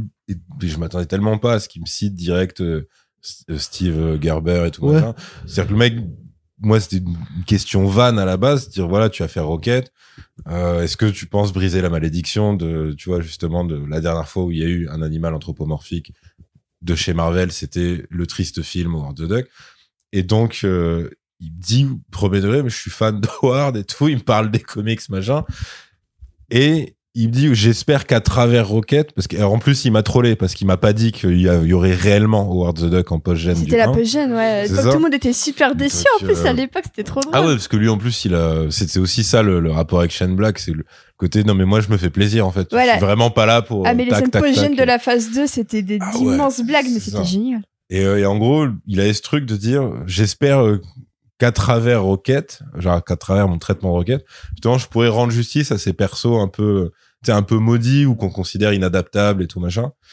Et euh, pour le coup, enfin ouais, les même si des fois c'est ça, ça a pas été toujours le cas dans dans toutes les utilisations de Rocket dans l'univers euh, dans le MCU. Mais je veux dire sa fin, enfin sa fin en vraiment en apothéose où te dit mais en fait c'est lui mon héros les gars. Enfin, et moi je viens de ça. Le la Et même ouais, le- c'est presque un débat appliqué, enfin un débat de cinéma appliqué à un combat. C'est pour ça que c'est le côté, euh, il y aura plus de sous-texte, euh, c'est direct. Parce que ouais, le, tout ce que dit le maître de l'évolution à la fin, tout ce qu'il leur dit à tous, c'est une, ça peut correspondre à une vision du ciné en fait. Ça peut correspondre à un gars qui dit, mais vous vous êtes condamné à, à jamais être des grands films, à jamais être ridicule, enfin à, À toujours, toujours être être ridicule, ridicule. et tout machin. Et les autres qui disent, euh, bah ouais, mais genre on est en train de te niquer, tu vois, on est vraiment en train de t'exploser au sol. Et, euh, et on est légitime. Enfin, tu as vraiment cette idée là aussi. Moi, ce que j'ai bien aimé à travers Warlock, c'est que c'est le personnage à la fin, on lui dit mais pourquoi vous m'avez sauvé? On lui répond bah parce que tout le monde mérite une deuxième Une chance. Deuxième chance, ouais. C'est hyper méta Et et, tu peux voir plein d'allégories. tu peux euh, voir plein ouais. d'allégories et même Warlock, moi ça entre guillemets ça me dérange pas qu'il soit montré comme ça parce que tout le propos du film c'est on est tous quasiment tous au fruit d'expériences qui ont très mal tourné. Mm. Rocket c'est une expérience qui a mal tourné. Euh, Gamora, Nebula. Euh, bah, Nebula qui euh, est vraiment une fric où il y a plusieurs plans où vraiment tu la vois totalement déformée. Ouais, bah. Et Le on lui dit, en plus, il y a un moment, on lui dit, euh, t'as des beaux yeux, euh, Star lui dit, t'as des beaux Ah yeux, oui. elle lui répond, bah en fait, c'est ce que mon père, il m'a mis, euh, Ouais. tout ça. Il répond m'a les- arraché il ceux que à la base. Il les a bien choisis. C'est euh. ça, et même Madame Warlock, on- sa mère lui dit clairement, euh, mais en fait, vous l'avez arraché trop tôt de son cocon, du coup, il a pas son plein potentiel, et même à la fin, quand il tente d'exploser un petit peu, en fait, ça, ça foire complètement. Mais même Star-Lord, hein, au départ, Oui. c'est une expérience de son père pour conquérir l'univers. hein, C'est ça. Mm. Et du coup, bah, tout, même Mantis au final aussi, qui, qui n'a jamais eu son libre arbitre. Enfin, on, on pourrait aller très loin avec ça. Du coup, le fait que Warlock il soit dans cette, euh, dans cette continuité de personnages qui ont tous un pet au casque, qui sont tous un peu ratés, bah en fait c'est hyper cohérent avec ce que dit Gunn depuis Ouais, le début. Donc je comprends les gens qui sont un peu déçus parce que c'est vrai que tu t'attends quand même à autre chose parce que c'est Adam Warlock, machin et tout ça. C'est trop mignon, il y a le chat derrière toi, c'est trop mignon. Ouais, je- Mais, euh, mais en soi, je trouve que ça, ça reste quand même très, euh, très cohérent avec ce que, avec ce que veut raconter euh, James Gunn. Donc ça m'a pas dérangé. Et surtout, bah, du coup, moi, pour parler un peu de la scène post-générique, je serais pas étonné qu'au final, il fasse quand même un peu mûrir euh, Warlock. Parce que je pense pas qu'ils vont le laisser euh, éternellement Non, dans ce stade-là. Même Drax, il a quand même un semblant de d'évolution. Ouais, Mantis a un semblant d'évolution, Star-Lord aussi. En fait, tout le monde finit par évoluer au bout d'un moment. Donc je pense qu'au au bout d'un moment, Warlock, il deviendra pas, pas, pas euh, complètement sérieux, mais il aura une certaine maturité qui fera qu'on va pas se, se foutre de sa gueule à chaque réplique, quoi. Mais Gunn l'a dit, de toute façon, il a dit euh, le MCU réutilisera ce personnage-là, moi je l'ai juste Oui. introduit et tout. Et c'est là que t'as peut-être raison par rapport au fait qu'on lui a demandé de placer ces billes-là parce que c'est l'univers cosmique et la Mais en plus, c'est logique, le maître de l'évolution et euh, Warlock, ils sont connectés en comics et tout. Puis il donne littéralement la vie. Warlock, c'est lui qui sauve Star-Lord à la fin. Ouais, euh, c'est ça. le puis, doigt. non, puis même, en plus, je trouve que Will Poulter a bien compris comment le prendre. Tu vois, vraiment comme un, un grand bonnet tout puissant. Il y a un petit côté Homelander, tu vois, dans, enfin, au début. Oui. Euh, avant le propos sur le fascisme, tu vois. Le côté, en fait, Ah, avant euh, le sadisme même. c'est ça. Voilà, c'est en fait, moi, tout ce que je veux, c'est que maman elle m'aime et euh, Oui, avoir un ça. toutou. Et, en fait, je suis con. Mais je suis tout puissant, mais je suis con, tu vois. Ouais, ouais. Et effectivement, ça, ça déconne pas du tout avec le reste du film où en fait t'as très peu de personnages. Je pense que les personnages les plus sains d'esprit, ça doit être les hommes du, euh, de, du maître de, l'é- de- ah, du maître de l'évolution qui en fait Groot. réalisent. Oui, c'est vrai qu'il y a Groot aussi. Groot, c'est le seul qui est pas abîmé par la vie. Lui, il est content d'être là, tu vois, il fait ses trucs. Après, la fin, il on, dit, on connaît pas son histoire. tous. Ouais. Ouais. I love you guys. Ah, c'est... En- Je m'y attendais pas du tout. J'ai regardé commentaires, j'ai fait oh ça, c'est le côté euh, les Simpsons quand Maggie se met à parler, elle dit à son père qu'elle l'aime, tu vois. Mm. c'est un Mm. what the Et qu'elle a la voix de Jodie Foster aussi. Et Groot Et, qui a son apparence euh, première à la toute fin dans Tout la générique, sa, sa vraie apparence des comics. euh, Exactement. Mais du coup, ouais, pour bah, par rapport à la partie euh, spoiler, c'est que la ça scène fait une heure qu'on y post-gén- est, euh, la partie spoiler. Non, non, mais je veux dire, c'est-à-dire que là, euh, je peux en parler, c'est-à-dire la scène Oui. post-générique où c'est simplement Star-Lord qui est euh, chez son grand-père. Putain, j'ai trop cru que c'était Kevin Feige avec des prothèses un peu au début. euh, vraiment. Ah bah non, parce que c'est à nouveau un acteur euh, que Gunn euh, aime bien. Il, euh, lui, il date d'Horribilis aussi. Il D'accord, était ok. dans Oui, je Super. confirme, ouais. euh, Ouais. Ok, je l'ai pas reconnu, mais. euh, Non, c'est euh, c'est c'est vraiment c'est la grande famille Ouais, ouais, attends, ouais. de Normal. Gunn, enfin de sa filmo. Et voilà, ils, ils ont un dialogue, mais qui est inintéressant au possible, qui est ouais, mais euh, est-ce que la pelouse et tout, est-ce que l'autre il pourrait pas faire un effort, tout de la pelouse et tout. Ou tu sais à tel point que je me suis dit mais est-ce que l'autre dont il parle, genre c'est peut-être un personnage important. Ouais, non, parce la que question, ouais. T'auras ni nom ni euh, ni apparition de de ce fameux gars de 45 ans qui apparemment est un loser et qui refuse de tondre une pelouse. Et juste ça s'arrête là et, et c'est Star Lord qui mange ses céréales. Voilà. Et Star-Lord will return. Et t'as marqué- The Legendary. Et t'as Le marqué légendaire Star-Lord. le légendaire Star-Lord reviendra et tu continues d'entendre le bruit des céréales dans sa Ouais, bouche. ouais, ouais. et c'est ça, c'est ça qui m'a fait penser au beam, beam d'Iron Iron Man Man, en ouais. fin de Endgame, mais qui, enfin voilà, où t'as, où t'as la symbolique à la gun qui dit, euh, tout- enfin voilà, tout ça c'est, c'est aussi un truc euh, très Ouais. léger, euh, Moi, ça me qui rappelait a, qui a la... pas de prétention de fou derrière. Ça m'a rappelé la fin shawarma en fait. C'est, Ouais. euh, À l'époque où les post n'étaient pas encore Ouais, aussi c'est industriels vrai, et tout, parce que la deuxième post-gène au départ, c'est juste. la deuxième post-gène, la post-gène d'Avengers, il l'avait tourné alors que Chris Evans, il avait sa barbe de transpersonnage. Ouais. C'est pour ça qu'il se cache le visage. et tout. Mais du coup, il a l'air ultra blasé. Genre, il est en mode. euh, Parce qu'en fait, il tournait déjà avec Bonjour. Du coup, il était comme ça. Et du coup, ça rappelle un petit peu de c'est l'époque aussi où les post-gènes c'était pas forcément un enjeu, c'était Ouais, juste. c'était euh, pas euh, le tracé en pointillé vers Voilà. euh, les quatre prochains projets. C'est ça. quoi. Regardez, il y a ça qui arrive, il y a ça qui arrive. Et c'est marrant, mais la- la- la- l'atmosphère de la scène, j'ai trouvé ça très bizarre. Il y a un côté un peu absurde et presque, c'est trop parfait en fait. Donc je sais pas si c'est juste parce qu'on est trop habitué à voir tout le monde Mm. souffrir euh, durant toute leur vie. Mais avec ce fond blanc en plus en mode un peu euh, paradis et tout ça. Ah je ouais, le côté. Est-ce qu'il n'y a euh, pas un truc un peu bizarre? Bah, c'est parce qu'on, je pense qu'on on moi, je attendait pense un enjeu en fait. Grave. Non, mais je pense que c'est un truc d'habitude, hein, comme tu dis. Mais après, je trouve que même dans les dialogues et tout, en plus, il y a, l'easter egg par rapport euh, au, au, Holiday Special où tu vois qu'il parle de Kevin Bacon qui se fait enlever par des extraterrestres sur la Ouais. ligne du journal Ouais, sur et le journal, ça. En mode, c'est bien canonique. Ah ouais, Ah ouais, ouais. clairement. Bah, puis même, ils ont, bah, tu vois, ils ont, ils ont fait le truc euh, qu'ils font normalement quand un personnage quitte. Euh, je sais plus s'ils le faisaient pour Iron Man 3. Mais, euh, c'est-à-dire de remplacer euh, le medley d'images du début par uniquement euh, le, ou en, en l'occurrence Ah oui. le groupe de héros. Là, là c'est juste euh, les Avengers, les euh, gardiens Les dans gardiens le tout. Marvel. euh, Ouais. Euh, bon, évidemment, il avait fait avec Chadwick Boseman pour Black Panther et pour euh, l'année de la mort de Stanley, ça correspondait à je sais plus quel film. Tu ne voyais que les caméos de Stanley. Ouais. Donc là, ils te font ça. C'était Captain Marvel, je crois. C'est Captain Stan. Marvel, ok. Ouais. Et donc là, ils te font ça. Et dans le générique, t'as les espèces de photos post-it Oui. qui, pareil, c'est c'est très. euh, ça, c'était Iron Man 3 aussi qu'il faisait, mais pas avec des photos, parce que là, bah, t'as l'obsession de Gun pour le côté vintage et tout. Donc, c'est des photos limite des vieux Polaroids qui ont Après, ils faisaient quand même déjà un peu ça pour le 2 aussi, où t'avais même déjà le cameo de Jeff Goldblum qui Ouais. faisait sa petite danse dans, le, fait, dans le avec générique les- de- les, des euh, gardiens euh, de. Et t'avais les Watchers. mois avant toi. Ouais, t'as Jeff Goldblum dans le générique. Ah non, ça, je me rappelais plus. Si, si, mais si, ouais. dansent et t'avais vois les aussi, t'avais ouais. aussi les Watchers euh, en mode euh, Ouais. ultra vieille SF euh, en costume et ouf, de Ouais. ouf. Et, Mmh. et ouais. Mais là, tu vois, c'est le générique qui te fait quand même les images de la, de la trilogie. Ouais, De la c'est ça, la trilogie trilogie. Et vu que c'est pas trop un bâtard, il a mis, euh, bon, il a intégré euh, Kevin Bacon, donc, ouais, parce que. Oui, il y a la Parce que photo de Kevin. Bacon. hein. Mais il a mis, euh, je- il me semble qu'il a mis euh, une une photo de soit la rencontre, soit un moment où les gardiens sont alignés avec Thor. Donc il a il a mis un truc comme ça. Et euh, mais après euh, après tu dis oui, enfin c'est euh, c'est c'est vraiment c'est vraiment ses adieux. Du coup, il reprend la la musique d'entrée euh, de Ouais. Star Lord des Gardiens 1 en sortie euh, pour sa première pause générique où c'est euh, Tous les personnages ont leurs chouchous musicaux et j'avoue ouais. que Adam Warlock qui euh, kiffe Kim Crimson, ça m'a fait beaucoup rire. Salaud, moi je me suis Culture aperçu. musicale quand même pour un mec qui vient de naître. euh, Bah non, mais ils Mais ils se partagent, en fait, le Zune de de, de Star-Lord, c'est pour ça. le truc. Ils se partagent vraiment ce truc. Donc ils doivent tourner sur 120. euh, Ça, ça s'arrête aux années 2000. Ouais. C'est ça, vrai que moi je me suis aperçu que j'avais zéro culture musicale parce que je connais aucun des noms qui. euh, Ah ouais qui dit, pas euh, Ah. Hein I'm a creep, tu connaissais pas celle-là? Celle du début. Ah non, mais de Radiohead, si, quand même. Oui. Radiohead, oui, mais non, mais je parle, ça je parle des, quand ils discutent des groupes, c'est quoi les meilleurs et tout ça. icônes, hein, Parce que Kim Euh, Crimson, après, ouais, faut connaître. ouais. hein. Déjà dans Peacemaker, quand ils avaient ce débat dans le fourgon là, où euh, tu vois Oui, Peacemaker, en fait, il a de des métal, goûts ouais. ultra pointus. Ah euh, oui, sur le rock, une tendance du rock. Je Ouais, sais c'est ça. plus. Sur le métal. enfin, c'est du, c'était glam metal. C'est pas genre du air metal. Le air ça, metal. Air metal. Et ils ont un débat de fou. Ouais, ouais, mais tu sais, ici des trucs, pour le coup, même, enfin, je- voilà, Arnaud dit non.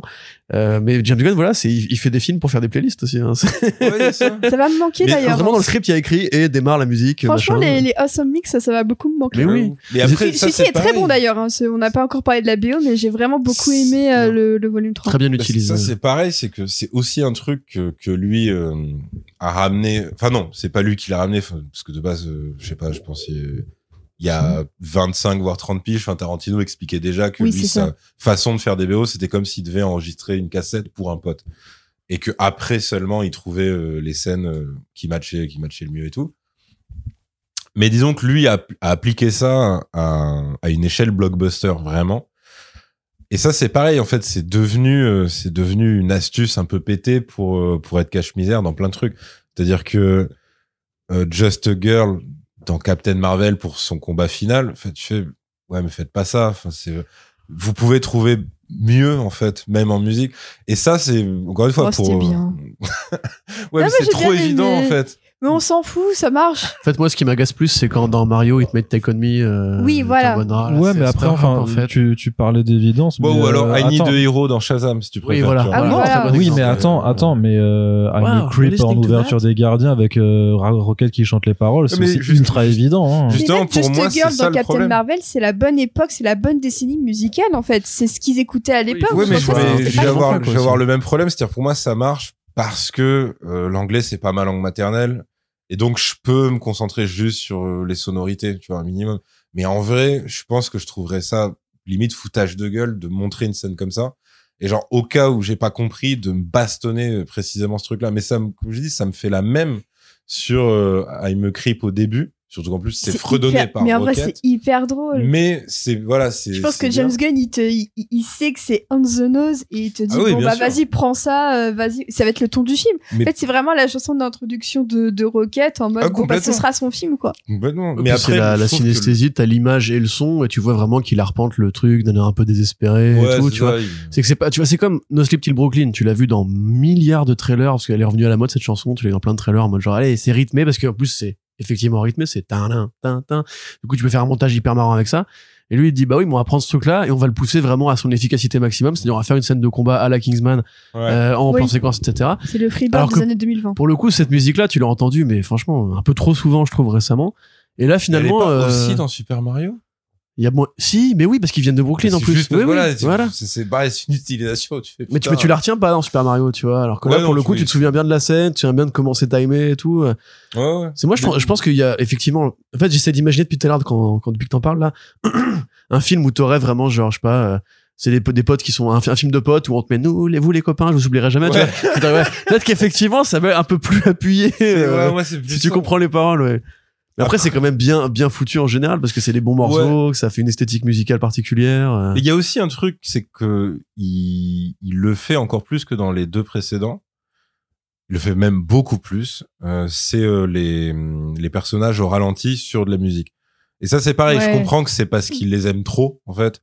Donc, il veut leur offrir ces plans-là euh, super iconiques. Mais en fait, là, pour moi, il tombe quand même dans un des gros travers des, des blockbusters actuels. C'est-à-dire que quand tu arrives au troisième plan de groupe au ralenti sur un gros tube euh, pop rock, je fais ouais, Mais le- je trouve que le premier est quand même très drôle parce que la chanson, elle parle de gens assez pathétiques. Et Ouais, t'as. Star-Lord dans les bras de, de je sais plus qui. Et en fait, de ce que j'ai compris, c'était même pas Chris Pratt dans les bras de l'acteur, c'était une réplique. Et en fait, James Gunn a gardé une réplique du corps de Chris Pratt dans son bureau. et les gens flippaient apparemment. oui bah oui Mais Ah ouais. C'était une interview qui commence à tourner sur euh, TikTok et en gros euh, t'as Chris Pratt qui dit mais pourquoi est-ce que les gens ils, ils, ils rentrent en moi et ils crient? En fait il comprend pas que les gens rentrent dans le bureau de James Gunn et pas dans son dans sa réplique. Mmh. C'est très bizarre comme interview mais du coup j'ai appris que ce n'est pas euh, le corps de Chris Pratt qui est porté au début. Mais euh, Pareil, t'as le, plan le en plus running qui était, de Mantis qui se casse la gueule. Ouais. Mais ça, c'est pareil, tu vois. En fait, tu le fais une fois.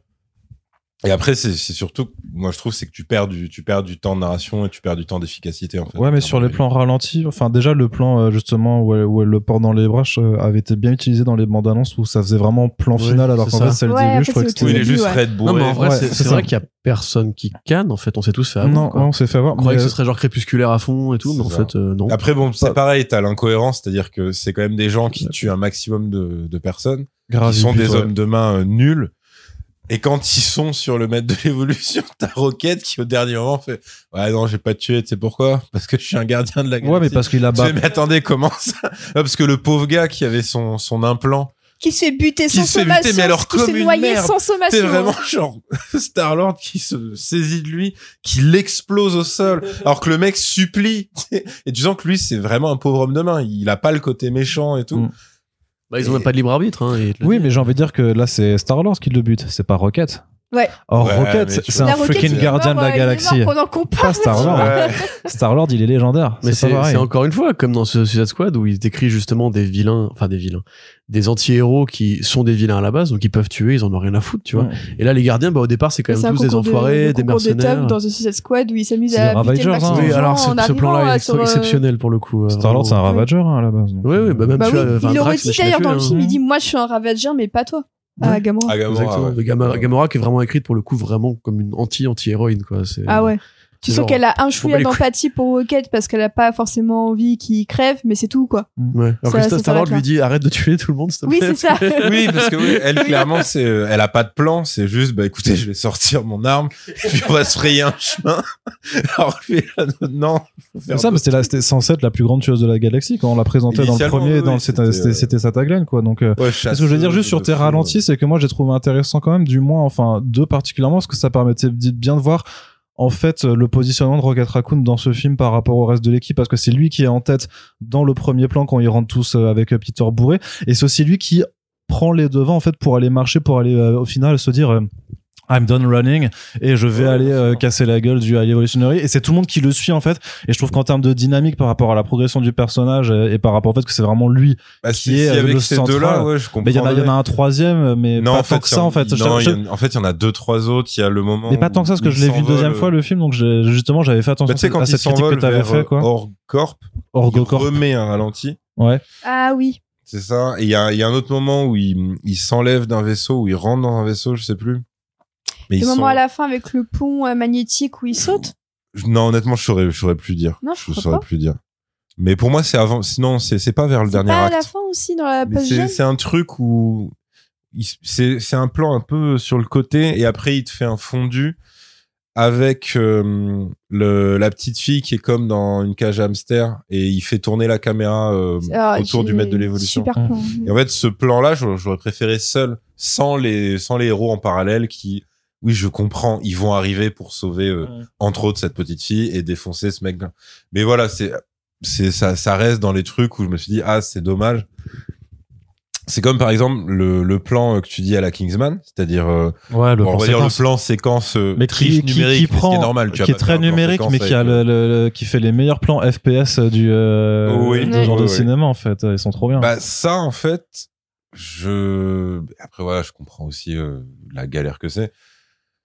C'est tu vois en fait à ce stade quand vraiment euh, parce qu'en plus c'est pareil, c'est amorcé par une réplique. Bah, c'est le I'm done running de Rocket justement. Quand ils y vont. c'est- euh, non non, je veux dire quand ils se trouvent nez à nez avec le truc, c'est-à-dire c'est après le I'm done running. Ouais. Il me semble qu'il y a encore une réplique, je, je Ah sais non non là c'est Non. juste qu'ils ouvrent le truc que tu vois tout le monde qui est effrayé et puis et puis il, il, Bah, il. En gros, là, je pense que Gun, euh, si tu lâches euh, tout seul, entre guillemets, il s'amuse beaucoup plus.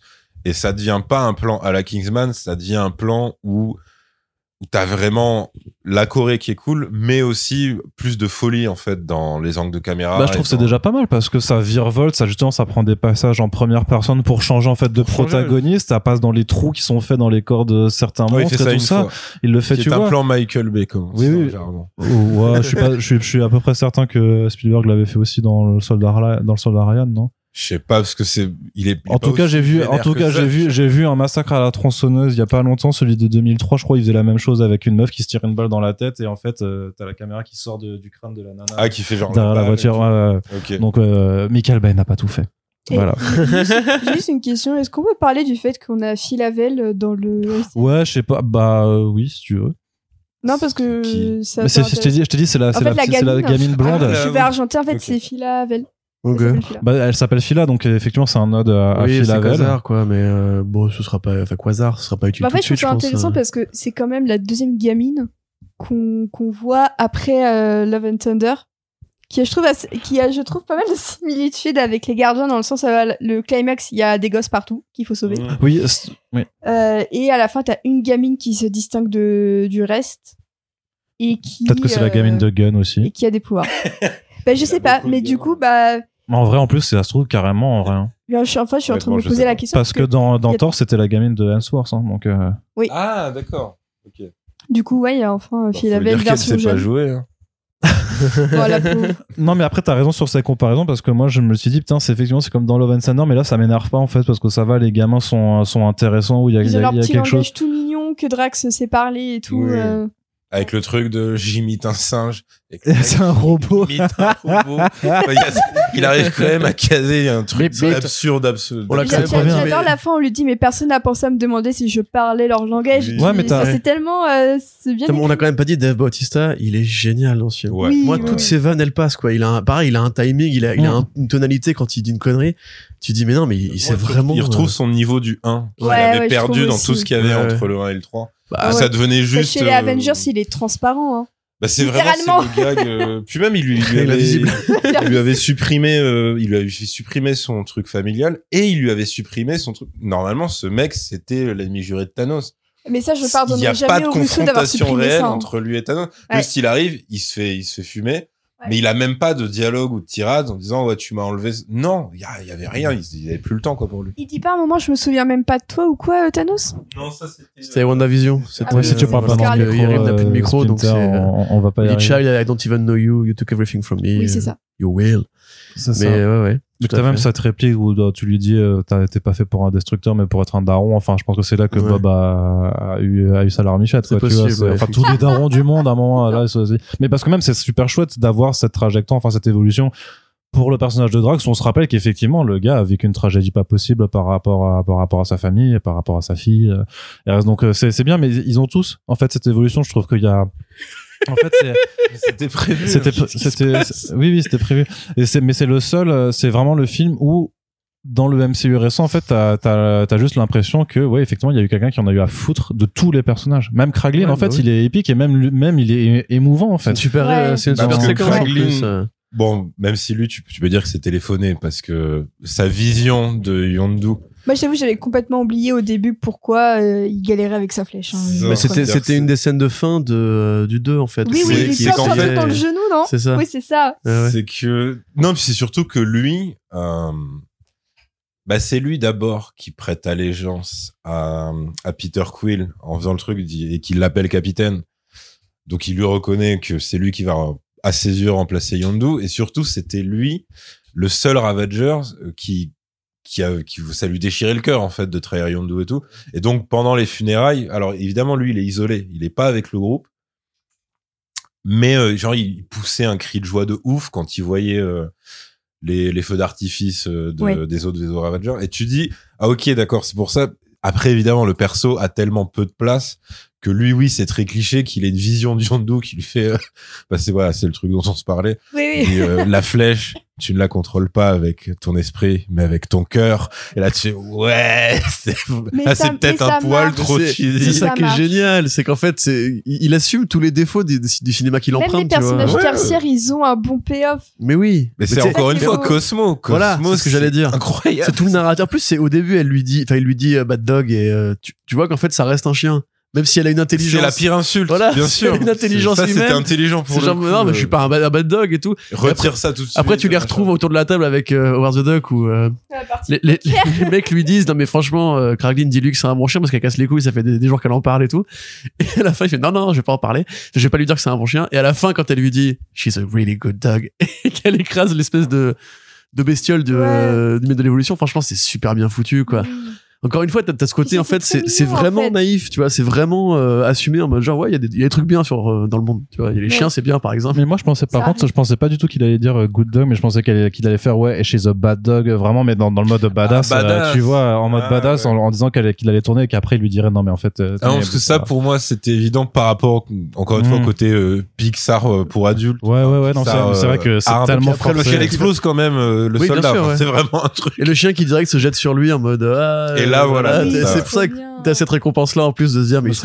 qu'ils ont utilisé un vrai chien pour ça, je pense. hein. bah alors il y a des il y a eu un vrai il y a eu deux vrais euh, labradors euh, qui ont été utilisés pour le tournage et a priori le gros des scènes c'est juste des, des plans références Mm. puis après ils ont tout fait en. CGI. t'avais pas un Ah peu de motion capture pour Maria Bakalova aussi, non? Euh, là je suis pas sûr par contre Bah ouais, ça aurait été chelou vu que le faciès a plus rien d'humain.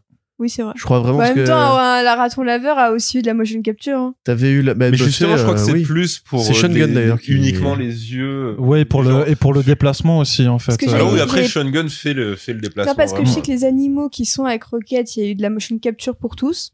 Il y avait des photos de tournage où tu voyais Linda Cardellini et les autres en Oui. tenue, en combi. Oui, c'est vrai que du coup, il faut ça, rentrer, j'ai eu le doute euh, sur Maria les- Bakalova. Bah, écoute, je te dis ça parce que moi, il y a eu récemment la vidéo du d'un des studios qui a bossé sur les, les FX du euh, Holiday Special. Et du coup, tu vois par exemple que c'est James Gunn qui euh, qui fait la mocap pour euh, enfin la mocap oui, qui fait la mocap pour euh, Groot. Euh, Tu vois que c'est Sean Gunn qui fait le raton. Par contre, pour le chien, en fait, on voit juste euh, un dresseur qui trimballe euh, un vrai labrador sur le. Oui, parce, bah, parce que ils lui font, ils lui font pas. C'est, c'est. Parce que moi, je suis persuadé que le- que le re- pas- il est pas anthropomorphique en réalité. Ouais. Cosmo. Je suis Donc, persuadé que le regard qu'elle fait quand il la traite de bad dog euh, la toute première fois qu'elle a- écarquille les yeux, je suis sûr que c'est un vrai truc qu'ils lui ont appris à, à faire. euh, à- tu vois, je suis sûr que c'est pas du, euh, du Bah, peut-être. Après, tu sais, enfin, si on se rappelle de euh, de, Cho- de Chewie dans, euh, j'irai pas cause, de Chewie dans Captain Marvel, par exemple, euh, t'as trois plans où c'est un vrai chat et le reste du temps c'est du CG. Hein. Euh, vraiment, c'est quasiment que du CG le, le minou. Donc, ouais, mais c'est euh, un chat, donc euh, Ah, Il y, a vraiment eu des toutous parce qu'on voit des photos de Maria oui. Bakalova avec des vrais. euh, Oui, non, ça bien sûr. Il y a, Ouais, il y eu Cosmo, les deux, les deux chiens. Alors, je, vraiment, je suis peut-être peut-être des Golden Retriever en fait, je suis en train de me dire. C'est pas des labradors en tout Ouais, cas, c'est des Golden Retriever. Mais pour le coup, euh, après, Je pense pas que ce soit des golden non plus vu la couleur, mais à mon avis, Bakalova, elle a juste, euh, ouais, elle a juste fait du doublage, quoi. euh. bah, ils sont pas très golden quoi. Ok. Mais du coup, Voilà. euh, Merci, Yannick, merci. Bienvenue dans mon univers, euh, tu vois.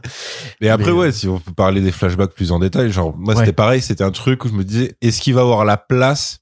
Parce que dès, bon, ce qui est aussi une incohérence de scénario, dès le premier gardien, quand tu as le, le, comment dire, le, ah, comment on dirait ça, nous? C'est le, le moment où t'es arrêté, on te fait ta photo, mais eux, ils le font en mode méga futuriste. Euh, Et du coup, chaque gardien passe devant. Ah, le mugshot Ouais, les mugshots, voilà. Ouais. Donc ils font le mug- mugshot en mode euh, 3D, machin, etc. Et euh, évidemment, ils avaient pas pu s'empêcher de faire euh, des, euh, des des Easter eggs. Et donc quand t'as Rocket qui passe, euh, il y a marqué genre complice connu, Groot, et en dessous t'as marqué Layla. Et donc du coup, euh, je me dis, ah, ce serait tellement drôle que que Layla genre apparaisse peut-être dans le 2 ou peut-être juste en caméo à un moment. Parce que du coup pareil, quand tu suis un peu son, épopée euh, bizarre euh, et incohérente dans les comics, Rocket effectivement est en couple avec Layla et que c'est c'est genre un couple ultra ultra badass, c'est-à-dire il dépouille des gens, il tue plein de gens, etc. etc. Et donc je me dis mais ce serait tellement marrant d'avoir une loutre qui est euh, voilà qui qui a son caractère, tu vois, qui est comme ça. Donc là évidemment c'est c'est pas ça du tout, mais c'est pour le meilleur. Enfin tu vois c'est euh, en termes de trahison de comics où tu fais si c'est pour en faire ça, bah oui, enfin allez-y. Ouais, c'est- carrément. bah, puis pareil, enfin le le fait que c'est elle qui le prend un peu sous son aile, qui, le fait que elle elle l'appelle friend tout le temps, Ouais. c'est super euh, super beau, super attachant. Que le- les autres, il y en a. Il y a Flore. il y a- Flore, ouais. Flore, c'est le lapin. Ouais. Et Après, il y a le morse, euh, de- de- des Tis. roues, ouais. C'est Tis, Tis. Ouais, voilà. parce qu'il a des, il a des dents. Et ils ont ça. traduit ça par, par moustache en français. euh, Moustache, ouais. que- Ouais bon. Et la, la scène où chacun ils sont allongés à se dire qu'est-ce qu'on fait une fois Ouais. qu'on sort d'ici. C'est ah ouais. Mais, ça. moi- mais moi, Mais Mais c'est ça, genre, particulièrement. euh, ça, c'est genre les évadés appliqués à Toy Story. Pour moi, c'est vraiment un truc. Mais le, le- le lapin, quand même, moi personnellement, il m'a vraiment foutu un coup au moral parce que tu vois clairement qu'il a pas un cerveau tout à fait. euh, Tu sais, Ouais, en fait, ouais, ouais. évidemment, le morse, il est un peu couillon parce que tu sais, c'est le, c'est côté justement animation. Il est un peu plus gros. Bah, plus quand il pète un massif, câble euh, justement quand Layla meurt et qu'il fait que Ouais. répéter euh, Sky euh, ouais, machin non, là- truc là où tu vois qu'elle qu'elle est C'est complètement vraiment, t'as t'as un côté. euh, là c'est là c'est super T'as un côté quoi. animal torturé où vraiment, tu Ouais. vois, c'est pour ça qu'ils lui ont, lui ont enlevé un bout de son cerveau, tu vois, qui est en plus vraiment lapin avec des pattes d'araignée. Moi, c'est un Comme tu dis, c'est c'est compliqué à rendre, entre guillemets, même pas crédible, mais juste, à, pas- à pas se Acceptable, dire, en voilà, fait, à pas se dire, en fait, ouais, non, c'est de faire trop loin, là. Ça me fait un peu penser à du Henry Selick euh, qui rendait l'araignée de James et la pêche géante hyper attachante, Mmh. Ouais. hyper Ouais. chouette. Ça m'a un peu fait penser à ça. Mais moi, quand même, là, il me met mal, moi, le lapin, je te dis, parce que les yeux Au début, j'ai eu un peu, un peu peur aussi. En fait, là, je pense que ça se joue aussi au niveau de la voix. Mm. La Ouais. voix- les voix sont Il hyper a une voix, bien il a une voix hyper gamine, lui. euh, Ouais. Parce que Layla est la seule qui a une voix à peu près euh, mature. Ouais. Les trois. Bon après oui, t'as le côté un peu euh, gros bêta pour pour le morse, mais sinon oui, les les, les premières voix de Rocket, tu fais oh le pauvre, c'est pas c'est possible et tout. Et euh, et lapin euh, lapin euh, genre métallique, tu fais. Et en plus je me suis dit est-ce que c'est genre un clin d'œil conscient? Parce que ça fait méga longtemps que j'ai pas vu le premier Toy Story, mais il me semble que quand la tête de poupée sur des trucs d'araignée métallique s'avance vers euh, du coup c'est pas Buzz l'éclair c'est l'autre Woody. un Woody. c'est Woody Ouais. que c'est c'est un peu ce truc là c'est à dire qu'elle sort de l'ombre c'est terrifiant et après c'est seulement quand t'as un dialogue qui s'instaure que-. Ouais. Voilà. Il y a beaucoup et, de euh, et là c'est pareil quand il sort de l'ombre tu fais waouh waouh waouh qu'est-ce que c'est que cette chose? Et puis non voilà le l'espèce de truc enfin il lui il lui fait quand même premier degré avoir euh, genre le bout du tunnel euh, tout blanc euh, Layla qui arrive au ralenti Friends. Et les autres aussi Ouais. qui arrivent et les autres qui sont là. alors le plan avec les autres qui parlent pas je le trouve un peu moins réussi c'est-à-dire j'étais un peu moins pris En dedans fait, moi, j'étais en mode, ok, il y a Laïla et tout ça, mais si les autres arrivent, c'est vraiment la merde. Ah, c'est qu'il est mort. que Ça Ouais. veut dire qu'ils sont vraiment tous là et qu'ils Ouais, l'attendent tous. Mais c'est ça, parce qu'en plus, ce qui est horrible, c'est que du coup, t'as le plan dans le monde des morts, entre guillemets, et à Ouais. côté, t'as le plan dans le monde des vivants. Avec tu te euh, Peter Quill voilà, qui est Peter au bout Quill de sa qui vie dit qui non, fait, non, il- ça, je euh, refuse qu'il crève, etc. Du coup, tu dis, ah, mais en fait, ils vont même faire patienter pour la mort du raton, parce que moi, j'y croyais à fond. hein. ah ouais, Ah. J'étais en mode genre, il bon, il va crever, mais en plus, il va vraiment s'acharner comme dans les films, c'est où le mec vraiment s'acharne jusqu'au Ah bout, et à la fin, on lui dit, arrête, il est mort, tu vois. Et là, c'est un, c'est un, Bah, un humain qui fait 1m90 devant un petit raton laveur qui est en train de crever, t'es en mode, mais oh mon dieu, ça fait mal. Mais le cri, le cri de Rocket quand Layla meurt. Ouais. Ouais, Ah, ouais. Ah oui, Euh, mais même tu là vois, pour le coup la mise dur, en scène, quoi. je la trouve excellente. Ouais. C'est-à-dire Ah, vraiment. Pour le coup, c'est un, couloir. Il y avait plein de façons de filmer, euh, qui est des tirs et que, et que le mec découvre. Et en fait, c'est presque l'application de ce qu'il a fait à la fin de Super, quand Libby euh, est touchée à la tête et donc forcément elle crève, mais que euh, Ren Wilson, euh, donc Crimson Bolt, ne s'en rend pas compte immédiatement. Ouais. Et donc il se tourne en faisant viens on y va. Il y a aucune réponse et il la voit plus debout et en plus c'est dans une espèce de petit champ. Et du coup, du, t'as la caméra qui suit son regard à lui. Et là, tu vois le cadavre euh, Bon, pour le coup, là, c'est un cadavre dégueu parce que c'était euh, super. Donc, euh, il y avait encore le côté, il y avait encore le côté vraiment film hardcore de, de James Gunn où t'as limite un bout de cervelle. Enfin, c'est atroce. Et donc là, il pète son câble. Et en fait, c'est la même scène. C'est vraiment, c'est-à-dire parce Ouais. qu'après Rocket, quand il pète un câble et qu'il fonce sur euh, sur la tête du maître de l'évolution, tu peux tu peux comparer ça à Crimson Ball qui, à partir de ce moment-là, t'es euh, pas vraiment en mode euh, berserk, qui est là, il explose absolument tout ce qu'il y a sur son chemin et tout. Et faire ça avec euh, des animaux euh, moitié, euh, alors là c'est pareil, je sais pas s'il y avait de la motion capture ou pas, mais en tout cas Oui, oui. Il y en avait Oui, oui, Ok. oui. donc moitié motion capture, Ouais, bah ouais, moitié euh, filmé euh, pas du tout à hauteur d'homme quoi, filmé à hauteur comme ça. Et tu sais, genre faut la faut la tourner la scène quand même et la rendre ouais. pas euh, pas ridicule du tout. Mais moi, je crois que le plan qui m'a qui m'a vraiment achevé, c'est pas tant que Layla elle meurt, mais c'est qu'après il y a un plan très silencieux où tu Mm. vois les pattes du lapin en l'air et où tu vois les deux qui sont morts et Et quand le maître d'évolution appelle Ouais. ses hommes et qui, en tirant euh, sur Rocket, il Ouais. le rate. Et, et, euh, et ça, je crois que c'est vraiment ce qui m'a mais tout. que en la, fait, que euh, Layla meurt. En fait, tu te dis bon, ok, c'est sûr, mais tu te disais au moins il y aura une chance que les deux autres ils s'en sortent et c'est le fait que aucun Ah ne s'en sorte qui moi m'a vraiment bouleversé. Mais justement, moi je trouve que euh, tu, tu, tu le vois venir ça. Enfin, tu sais qu'en fait ça va être le seul et que c'est pour ça qu'il va passer sa vie après à être complètement fucked up dans le- de, de la tête. Et ce qui est horrible justement, c'est que et c'est là que j'aurais bien aimé effectivement que ce soit juste une grosse partie d'une heure. C'est que tu vois au début effectivement le maître de l'évolution qui est limite paternel envers Rocket. Complètement. Ouais. Même lui qui, qui voit pas du tout venir le côté méchant en fait. Quand il l'aide à réparer sa machine, il est, il comprend même pas qu'il a fait un truc pas bien et tout.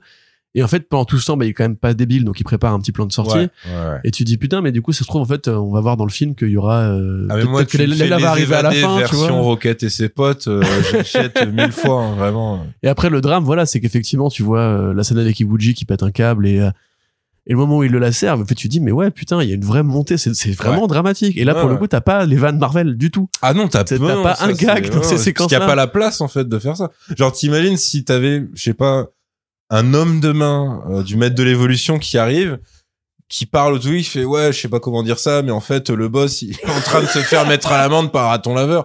T'es, tu fais, putain, ferme-la. T'es en train de détruire toute l'intensité de la scène. Peyton Reed l'aurait fait, tu vois, par exemple.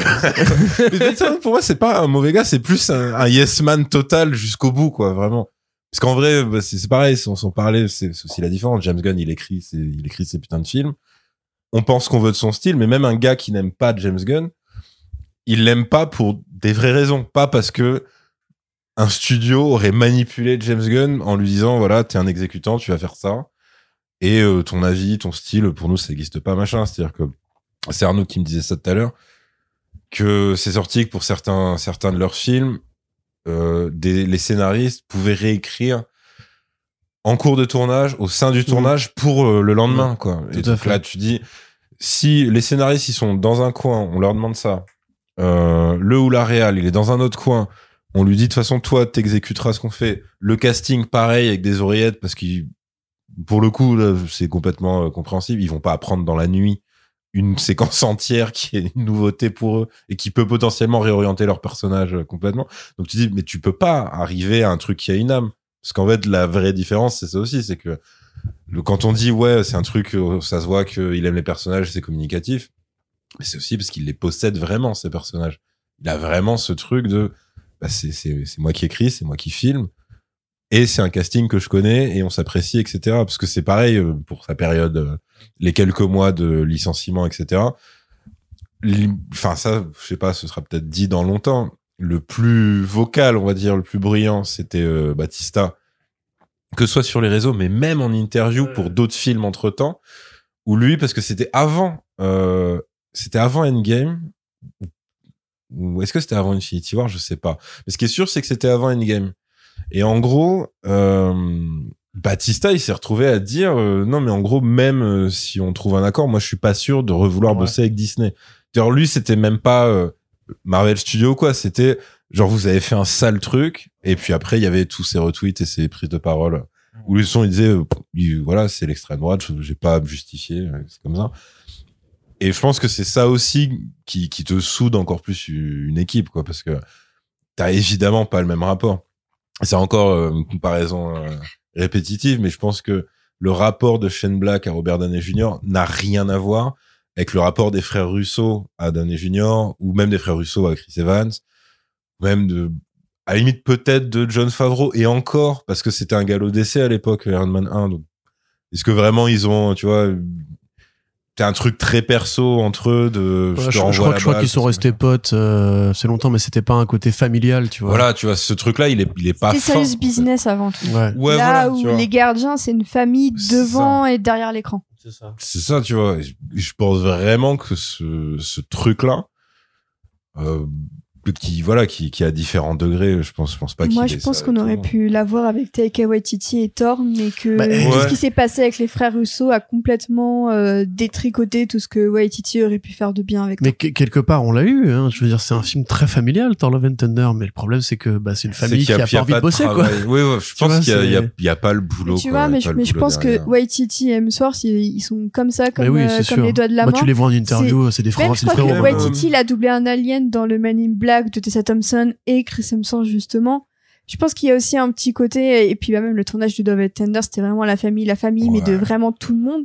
Mais c'est Je pense juste qu'il a ça avec Tessa Thompson aussi, d'ailleurs. Il Bah, en même temps, il est- principaux. Ouais, Waititi, il pêche c'est ce que j'allais dire ça dépend avec, euh, ta Oui, c'est relation vrai, à la famille vrai, c'est tu vois là c'est plus cousine nordique tu vois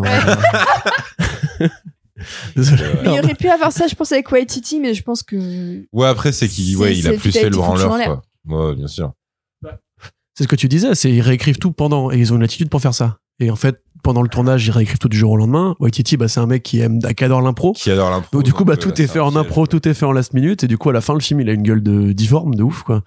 Mais la différence, c'est Gunn, il a aussi plus cette expérience-là d'être un mec qui vient d'en bas où tu dois composer avec des petits budgets. Donc du coup, tu mets, tu mises Oh, tout. il a un côté système D. euh, Exactement. Et voilà, mais ça se voit dans le film. Je veux dire, même là, tu vois, t'as des plans où tu te dis, ouais, voilà, c'est pas, pas bien bricolé, tu vois, c'est champ contre champ. Le, le truc avec, avec Nathan, Fillion, euh, c'est vraiment champ contre champ, champ contre champ. Ouais, ouais. Mais en vrai, tu t'en fous parce que ils misent tout sur les acteurs à ce moment-là. Ils se disent, bah, dans ce cas-là, là, je vais pas la sauver par la mise en scène. Et de toute façon, vous avez le plan avant où il court au ralenti, vous vous dites, bon, là, il y a du pognon. Donc Mhm. après, je peux me permettre de faire un truc plus plat et finalement, ça marche très bien, tu le digères, tu continues dans le film. Et en fait, le, le reste de la, la base de Corpo Group, c'est vraiment que des plans euh, vraiment très studio, tu, Oui, tu oui. remarques les trucages et tout, mais en fait, tu t'en fous parce que Il y a t'es juste même- là pour... Après, il y a euh, une feinte que j'ai pas trop kiffé, c'est que à un moment, justement, Nathan Fillion arrive à aligner euh, Drax, il lui tire dessus, et il y a vraiment une réaction de Mantis, comme si Drax allait est crever. crevé, Ouais. Il est oui. vraiment crevé. Et, et après, qu'il ait pas assumé ça, qu'il n'y ait même pas de blessure, c'est-à-dire le plan suivant, quand ils sont arrivés à se barrer, mm,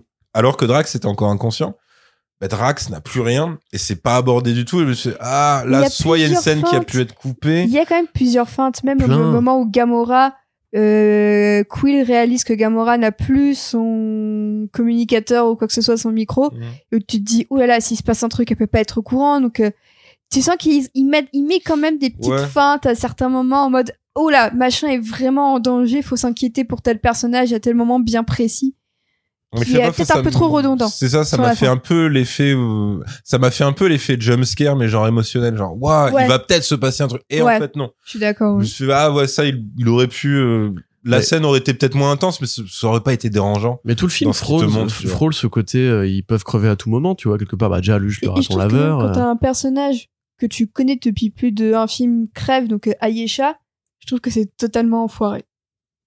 Ouais. Bah, c'est ouais, là, pour le coup, tu, il- Alors tu que sens qu'il s'en fout T'as un truc de. Warlock qui veut tenter de sauver sa mère et tu te dis ah il y a peut-être un moment un peu de, de bascule et tout ça et en fait ça revient jamais vraiment sur le fait que sa mère est morte devant lui quoi. Bah, en même temps, Alors que c'est fait, quand même euh, un traumatisme bah- comme celui de Star-Lord qui a vu sa mère crever devant lui quoi. En Bah, fait, ça je- revient dans je son qu'on attitude le sent dans- quand tu sais quand Oui. il est Dans son au sol et qu'il ouais. est il est dépourvu de toute volonté. Tu dis ok c'est ça, mais en même temps c'est pareil lui il a Ah, il a pas assez de place. Je trouve qu'un petit dialogue en mode maman maman, j'ai plus de mère ou quoi ça aurait peut-être pas été de trop ne serait-ce que pour dire Ouais, que maintenant ouais. il a une seconde famille et en fait ce qui te fait passer ça c'est le fait que d'un seul coup il est en mode euh, euh, eh ben je vais venir faire le câlin et c'est un peu bizarre mais un peu Ouais, touchant vrai mais un peu bizarre mignon, quand ça. même quoi. Bah, après, Ouais, c'est vrai. le problème, c'est que Ayesha, dans oublié le la, film, la scène de lui qui, est, qui, est- qui ne sait pas comment réagir face au câlin Mais c'est collectif. mignon Et quoi. quand il commence très Ouais. doucement par une, une petite tapote dans le dos.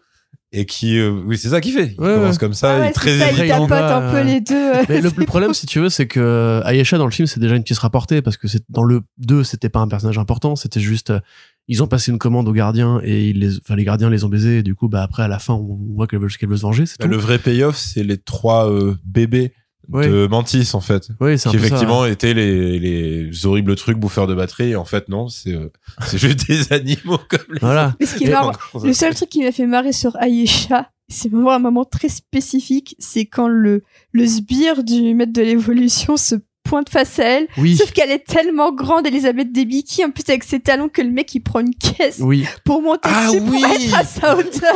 Et ça, ça installe Et ça, direct le complexe d'infériorité qu'il a, tu vois, euh, Oui, par rapport oui, à ses créations. drôle. Il veut toujours qu'il soit au-dessus de ses créations. Du coup, là, juste un petit détail, c'est il faut absolument qu'il lui soit pose- au-dessus de. C'est aussi grand qu'Elisabeth Debicki qui fait bien Ouais, qui est immense, 1m90 quoi. Ouais. Euh, ça, c'est assez Mais ça génial. c'est un peu méta ouais. quoi. C'est tout le monde dit que c'est un peu la, la meuf la plus grande d'Hollywood et voilà. et bon, Ah, je sais, je sais même pas en plus qu'il y a, qu'il y a cette réputation. Mais du coup, oui. C'est la Ah, C'est Elle pas s'appelle réputation, Tolkien elle est juste ultra grande. super quoi, en grande, fait. non, mais tout le monde l'appelle rappelle-toi de Tolkien hein. Hollywood quoi. D'accord, ok. Voilà. Oh non, j'ignorais. Et après, enfin, c'est, c'est pareil, ce truc de, moi, le seul aspect du Christmas Special que j'avais bien aimé, c'était vraiment James Gunn qui vidait, en fait, son sac. D'un côté, ça me faisait un peu flipper pour les Gardiens 3, parce que je me disais, bon, par contre, s'il est vraiment décomplexé à ce point-là sur euh, deux heures et demie, ah, ça peut être compliqué, euh, mais donc, euh, c'était pas le cas. Lui, il a vraiment, je pense qu'il a vraiment fait aux trois quarts ce qu'il aurait fait tout seul entre guillemets. Mais c'est quand même quand ouais quand quand il te parle littéralement à travers des persos et quand euh, je crois que c'est Drax et euh, Mantis qui réalisent qu'en fait euh, tout ce que ce Star-Lord leur a dit sur Kevin Bacon, c'est Kevin Bacon dans des films et pas Oui. Kevin Bacon lui dans la vie. Et, et quand ils se mettent à dire ouvertement ah c'est un acteur, ah, Ah. c'est dégueulasse et tout machin, et que le payoff c'est juste Kevin Bacon qui se casse à la fin, qu'il est pote avec tout le monde et qu'ils se regardent, ils font quand même, il y a certains acteurs, ils sont cool. Et tu fais, putain, c'est, c'est vraiment que, dis, vous, je vous aime bien. Après, voilà, c'est pas le cas de tout le monde. Donc, ouais, il y a, je trouve il y a beaucoup ça, mais c'est pour ça que je pense que ça peut, le, tu vois, les moments que j'appelle les moments de triche. Je pense, je comprendrais quelqu'un qui dit que lui, ça le sort du film, par exemple. Mais c'est marrant. J'en ai pas parce beaucoup, mais je pense que ça peut exister, tu vois. C'est marrant, mais en plus, par rapport au premier, même au deuxième, il y a beaucoup moins de références à la pop culture des années 80.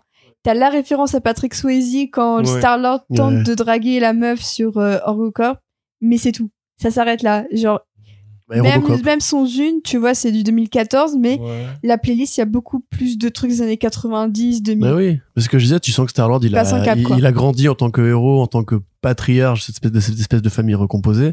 Et il est plus du tout, parce que dans le 2, il est quand même assez insupportable, tu vois, en avec plus, son côté. t'a- t'avais euh, le piège de vivre dans le passé, de sa relation avec Gamora et tout ça, et en fait, la fin du film te dit, bah en fait, mec, Oui, c'est l'heure de vivre au présent, quoi. sûr. Faut Oui, il faut au apprendre présent. à nager au lieu de bondir de nénuphar en nénuphar. euh, et t'as Ah oui, putain, la le, réac- métaphore. le reaction shot de Mantis Oh en mode genre, ouais, il a réussi à bien dire le truc que je Et lui là, avais le dit mec de dire. commence à enchaîner.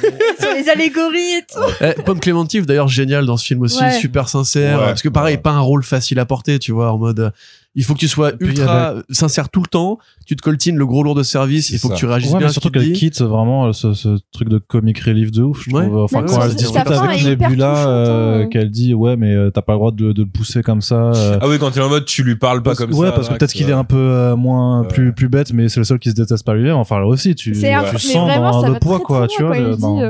Même, Mais Karen Gillan aussi. hein. Au départ, c'est pas, c'est pas facile parce que tu dis, merde, ça va rebasculer dans la comédie parce que Drax est encore physiquement là Ouais, quand ouais. elles se prennent la tête et que les deux sont d'accord sur le fait que oui, C'est- il est débile, euh, mais lui- t'en as ouais, dit, mais il tu dis qu'elle lui, qu'elle gentil. lui oublie. Et donc, je sais elle pas lui si fait j'aime cette ligne de oublier. défense. Et c'est c'est Ah oui, oui.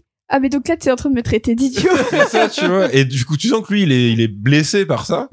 Et quand elle lui fait, bah voilà, elle utilise son pouvoir pour lui faire oublier. Et ça, c'est pareil, c'est pas filmé et rythmé comme un gag. Ouais. C'est Parce que même s'il de- reprend son truc en de fait, drôle, mais euh, mais euh, toi tu comprends qu'en fait c'est c'est super triste. C'est euh, super triste parce que tu dis, potentiellement, elle lui a fait ça plein de Plus- fois. plusieurs fois ouais. pendant que plein de gens parlaient mal de lui et tu dis ça ça pourrait être juste vraiment un énorme gag et tout Mm. comme d'ailleurs euh, quand elle fait tomber un mec amoureux de lui qui, qui lui et dit, mais lui ça fait fait dire, plein de fois ça que fait tu me 15 le fais. fois et tout j'en ai marre machin Mm. et là tu tu vois Nebula aurait pu avoir un rebond en disant ouais ça marchera pas toujours ton truc haha et tout Mm. et là vu que t'as rien ça reste dans le sérieux avec un gars qui est authentiquement naïf et idiot et qui, qui C'est le petit frère quoi. qui se fait bolosser, en fait. Tu Ouais, c'est l'imbécile heureux en fait. Il a vraiment ce truc-là.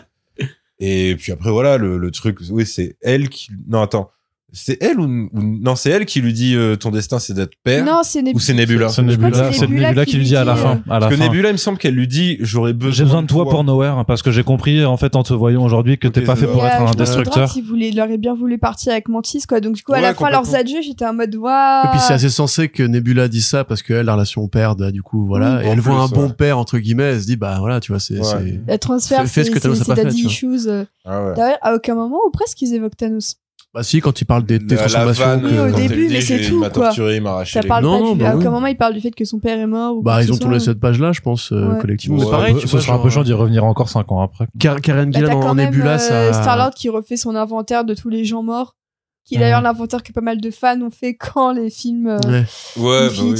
Ça, ça c'est pareil. euh. c'est- Tu sens que c'est un peu le passage obligé euh, pour resituer le contexte. euh, Quand il Ouais. commence à dire, ouais, j'ai failli être responsable de la moitié du truc. Je fais, ouais, ça se voit que James Bah, Gunn, c'est pas il- lui qui, en fait, non, initialement a décidé a ça dit- pour euh, toi. Gunn avait dit sur euh, Infinity War et Endgame, il y a plein de décisions que j'aurais pas prises comme ça, y compris le fait que Star-Lord décide de, est responsable de- de- de ouais, révéler d'avoir Thanos, ouais. Parce qu'encore une fois, c'est pareil, si tu le prends en surface, tu dis, euh, il est marrant, il est con. Et euh, les Gardiens de la Galaxie, c'est une bande de cons un peu bordéliques et tout. Et, mais c'est parce qu'en fait, tu prends que la forme de ce qu'ils font. Donc Ouais, bah oui, c'est drôle. Mais machin. C'est là que je te dis, il y a une vraie trilogie avec Ouais. l'évolution de leur caractère au contact de ce groupe. Et encore une fois, donc je voulais dire du bien de Karen, de Karen Gillan dans Nebula, Ah oui, oui. euh, que depuis le début, enfin le 1 et le 2, j'ai trouvé vraiment, enfin dans le 2, il y avait une Non, amélioration dans à la le, fin. dans le 1, c'était quand même un peu cata, mais je trouve qu'à partir du 2, quand elle, in- quand, en fait, quand elle interagit avec plus de gens, tu sens qu'elle est plus en confiance Ouais. Et qu'elle plus acceptée, donc forcément qu'elle se lâche plus. Mais oui, puis là, t'as des répliques qui sont super cool, genre quand elle, euh, elle empêche Gamora de péter la gueule de, de Peter et qu'elle dit, moi, attends, moi, je suis ta famille, et elle répond, bah oui, mais lui aussi maintenant.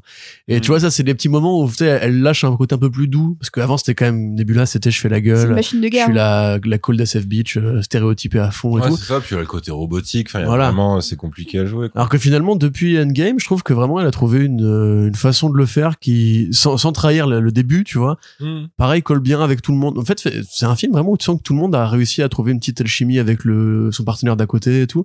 Même, encore une fois, on le disait avec Océane en rigolant en sortant de la salle, mais Bradley Cooper, euh, moi, franchement, la trilogie Enquête Raccoon, ça va, doit être mon rôle préféré de lui, tu vois. Enfin, Oui, clairement. Parce que non, mais j'arrive à Il oublier que c'est Bradley Cooper. d'autres exemples. J'étais en mode euh, sur Twitter, j'avais dit ça. Il y a des gens qui m'ont sorti oui, The Place Beyond the Pines, machin et tout. J'étais en mode. Ouais. Non. Bon, non, Mais c'est- des bons films. Mais c'est Avec tout le respect que j'ai pour vous, non, il est, il est rarement autant meilleur qu'en Rocket Raccoon. Mais surtout qu'en trilogie, euh, il a que Very Bad Trip. Donc Oui, c'est compliqué.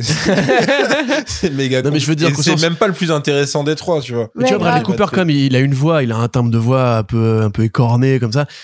Franchement, bah, quand je le vois jouer en Rocket Raccoon, alors j'ai vu en plus les vidéos en, en studio où il double, où il est trop marrant, tu sais, il fait vraiment les gestes, il fait vraiment le tonnerre à ton et Mhm. tout.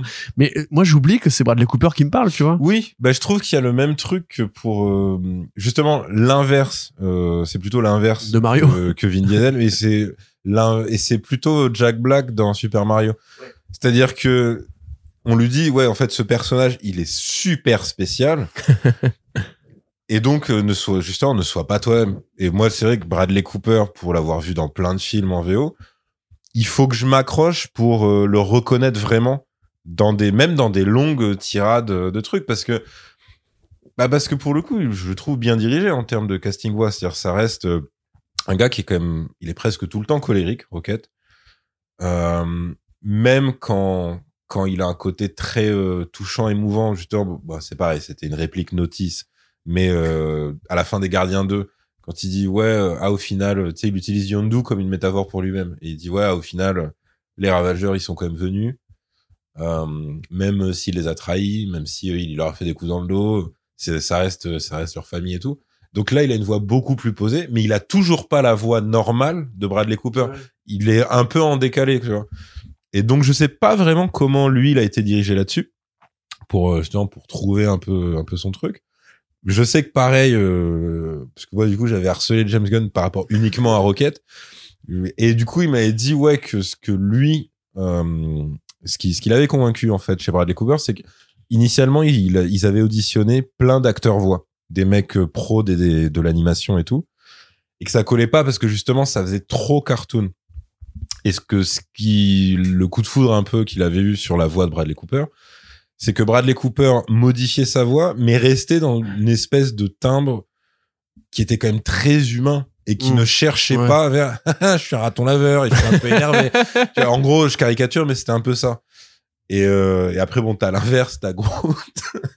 en Groot, honnêtement, qui tient sur le I love you guys, tu vois, dans ce film. Oui, hein. c'est ça, euh, littéralement. Bah après, tout, le reste, c'est le perso fonction de base, quoi. C'est, Bah euh, ouais, ouais, bien sûr. C'est le golem, il est juste là pour, euh, pour accélérer les scènes, entre guillemets. Ouais, genre, mais qu'il y a des- tous les flingues. les- les ailes de Groot. Je trouvais que c'était un. Ouais, Ouais, les ailes, Ah, le fait ouais, d'avoir planqué, planqué dans, les non, mais il y a des bonnes idées avec lui, mais c'est utilitariste, tu vois. un peu, je suis hyper violent parce qu'en fait dans le premier il y a ce moment où il défonce toute une salle de, de, Mm. et qu'après il les regarde avec un grand sourire en mode Ouais. hey et, tout. et là sans qu'il y ait ce moment là dans le 3 il y a quand même ce moment où tu vois qu'il est hyper hardcore hyper vénère à tuer ouais, des gens dans, très dans le truc du violemment couloir, c'est lui C'est le pour plus, ça. le plus- C'est un lui. des plus violents. C'est un des plus violents, ouais. euh, Mais quand Ouais. tu dis même euh, mode full kaiju, tu vois, en fait, tu Oui. vois Ouais. qu'il- en fait, c'est, c'est Après, c'est quand il fait- de il tire la langue, euh, C'est genre, tu barrer. planques les flingues, tu voles, tu fais mode kaiju pour leur faire peur, etc. Oui, c'est ça Du coup, il, il a moins ce il côté personnage mis en avant.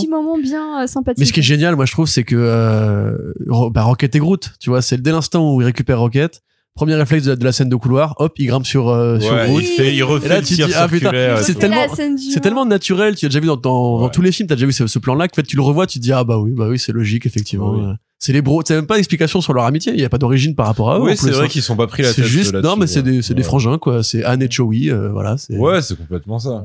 Ouais, j'adore ça.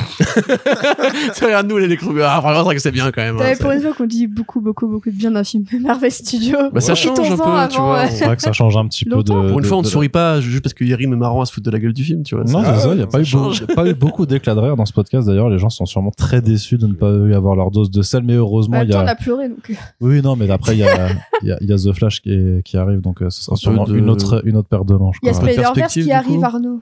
Hein Il y a Spider-Verse qui arrive. Oui, mais Spider-Man, ce sera, ce sera l'audatif, ça Oui, va être vrai. trop bien. C'est vrai. On va trop kiffer. Imagine, non. Non, non, Non, tu- non. Ah, Eh ben, tu feras des vannes. alors. Tu feras des Bah, vannes. je ferai pas de podcast, écoute. On fera comme si film n'avait jamais existé. C'est ça, on fera Sweet tous à la place, et puis voilà. Euh, oui, perspective, bah, je sais pas. Oui. Bah, du coup, Oui, on sait que Warlock va revenir. Moi, c'est le Star-Lord Will Return que je vois Bah, pas dans quel film tu pourrais le placer dans il y a quel- l'impression il y a quelques interviews. contrat, Bah, il y a quelques Chris Pratt. interviews et Chris Pratt dit qu'il serait content de revenir en Star-Lord, même si ça ferait bizarre de le faire sans James Gunn. Et en fait, euh, je, je réfléchissais, et en fait, Star-Lord, il, y a, il est sur Terre maintenant. Je fais Thunderbolts. Et je me. Non, Ouais, mais, non, mais chez c'était- les Avengers Il, il rigole parce que c'est une conversation qu'on a eue Ah, ah avant. ouais Vous pensez qu'il va. euh, Tu vas non, non, pas- c'est qu'on s'est dit, non seulement tu lui enlèves Gun, mais tu dis, imagine un Star-Lord qui aurait euh, une mésaventure sur Terre. Tu sais, tu fais- ça veut dire, il perd absolument, mais tout ce qui fait euh, son, sa réussite, ce personnage, Ouais. quoi. Ouais. Il a du plus coup, son il a, équipe, ouais. il a plus, enfin, tu vois. Il a plus son je, Bowie. moi, je pense que s'il y a un Avengers dans le coin et qu'ils ont besoin de lui, euh, c'est un membre de l'équipe. Moi, c'est ce que je me suis dit, c'est pense le, que ça le va être ça, côté, hein. euh, je pense que c'est, Lui contre un vilain cosmique, en plus comme Kang, euh, si Kang Non, reste. mais en vrai, en vrai, il y a un Ouais. truc évident, c'est que ça reste un film Marvel Studios. C'est des gens qui ont énormément de mal avec euh, dire au revoir. Mais vraiment, Sans c'est- blague. c'est pas qu'une question Loki, de Loki, juste Euh, trois résurrections voilà. déjà. Et c'est, c'était, si tu laisses le film sans cette séquence, tu peux croire, vrai, premier degré de bonne foi, que c'est un adieu. Que vraiment, tu ne les revois, tu n'en revois plus aucun, jamais, sur un grand écran. Parce que c'est le message du film de Gunn, même en incluant euh, la première post-générique. En disant, ouais, mais il y a la musique qui fait une boucle avec le 1. Donc le message, c'est pas, oh là là, euh, qu'est-ce qu'ils vont faire sur cette planète contre ces aliens méchants? Non, c'est en mode, c'est bon, la boucle elle est bouclée, on arrête. T'es chez Marvel Studios, donc ils disent, et si on mettait un message par rapport au fait que Star-Lord pourrait revenir? Je pense que c'est ça. Et après, oui, si un jour dans Secret Wars, il y a un portail qui s'ouvre et que t'as les gardiens plus Star-Lord qui tapent des retrouvailles et qui, doivent tirer dans le dos d'un de la énième version de Kang ou de Fatalis, bah ok, grand bien leur face, tu vois. Je pense que mais je pense pas qu'ils aient des plans. C'est ouais, Bah, mais pas pour les gardiens, mais je pense que s'ils veulent garder Pratt euh, sous le coude. Qui, n'est pas le plus sympathique de l'équipe en Bah plus, non. euh, en vrai. Mais bon, Surtout euh, maintenant, quoi, tu vois. c'est- Bah oui, les mecs, mais ils ont dit c'était l'histoire de Rocket. tout le monde le déteste. Enfin, Après, ça, je pense que c'est. Non, pense non, que c'est- non, Attends, non. genre Mario a quand même fait un milliard là déjà, ça, ça y est Oui, mais non, mais- Après, ça- y allaient ça pas pour tient Chris sur- Pratt. Mais personne n'a boycotté le film à co- parce Mais que les non, fameuses oui. menaces, genre ouais, je vais aller voir en VF. Enfin, c'est bon, stop. Le reste du monde l'a vu en VO et genre, il fait encore beaucoup d'argent, ce mec. euh. Franchement, le film fait un milliard de dollars au box-office mondial, donc vraiment, la sphère tweetos cinéphile qui déteste Chris Pratt, elle représente pas du Mais tout le, public général euh, qui, qui en a. Sans le détester, est-ce que tu vas aller voir un film parce que Chris Pratt est dedans maintenant? Pour ça. Ouais, à l'époque, oui, en fait. maintenant- Tu vois, c'est généralement le Will Return, ça veut souvent dire que c'est un film isolé. Tu vois, genre quand on te dit Thor Will Return, tu dis bon bah oui, Thor 5, super, ok, ou un truc comme ça. Mais je veux dire, euh, Star Lord sans les gardiens, alors que les gardiens sont encore en activité et que lui il est plus ou moins parti pour faire un petit bout de chemin sur Euh, Terre. sinon, Star-Lord, euh, il a pécho euh, des nanas des X-Men. Enfin, je sais pas, euh, t'as plein de possibilités. Après, tu peux le faire revenir vraiment, hein, c'est pas. En plus, Star Lord sans les gardiens, ça existe pas vraiment. en bah si, bah, bien sûr qu'il y a eu des séries si. Star Non, Lord. mais je veux dire, oui, non, mais il y a eu des séries Star Lord, mais je- son rôle, son rôle, c'est au sein des gardiens, son rôle fondateur essentiel dans les arcs et compagnie. Bah, ça dépend, là, il va faire ses quêtes de Daddy Issues. parce et que tout s'il ça, veut pécho Kitty Pryde, ok, super youpi, mais on s'en fout. Enfin, je veux dire, euh, Non, parce que moi j'aime bien les X-Men. surtout qu'en plus, il a 50 balais maintenant, enfin, bientôt, euh, Chris Pratt, donc. faut- Oui, la, la- la blague quoi est très cet bonne d'ailleurs dans le film. hein. Oui, voilà. Quand ils disent, euh, mais les I'm humains, not je crois qu'ils 50. s'approchent de qu'ils meurent quand ils ont 50 ans. Ah oui Ouais, ça, Oui, j'avoue, la vision de la Terre. vue des- oui, vue What's des- the point of being alive? Ouais, ouais. C'est hyper drôle. Bah, Ça, j'avoue, c'était marrant. non, mais les personnages vont revenir. Je veux dire que même l'équipe des gardiens telle qu'elle existe euh, Maintenant, à la fin, euh, euh, je suis pas. Moi, je suis assez convaincu Avec qu'on la Sean reverra. Gunn. Mais je me demande, Non. Mais je me Enfin demande, oui, pardon avec Sean Gunn, oui, je Ouais, crois que tu disais. James. je me oui. demande Ouais, si ça va pas pas. passer en série télé par contre. Ah, là, il faut du budget. hein. Un Groot par épisode, euh, faut du budget. Ah non, si, si t'es si t'es en mode. Il y a eu une mini-série Groot. Les, les Oui, mais c'était l'animation. euh, Ouais, mais juste, ouais, mais là, il y a quand même un Bah, une héritage à respecter, série, tu vois. 6 épisodes et basta quoi. Moi, Enfin, franchement, je je sais sais pas, pas. ça qui me, je trouve, en fait, le message de fin, limite, con, parce que tu te doutes bien qu'évidemment, ils vont con, pas se Le, débarrasser. le même fait le qu'il y ait marqué Legend, The Legend, Oui. euh, The Le Legendary tu Star Lord, Legendary, ouais. et que t'as juste sera un mec qui bouffe ses céréales, tu, tu peux le prendre de manière ironique Parce que aussi. sinon, tu Oui. pourrais te dire Star-Lord, euh, ça se trouve, ça va être l'identité de quelqu'un d'autre.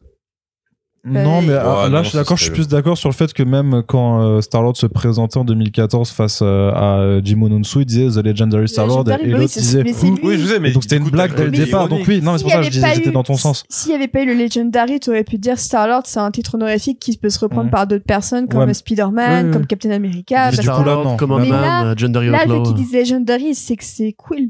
Ah oui, c'est sûr. Oui, oui, c'est sûr. Mais Encore une fois, ils maintiennent le bruitage des céréales, donc il y a un côté vraiment euh, ce mec qui n'a plus rien de, de super héroïque.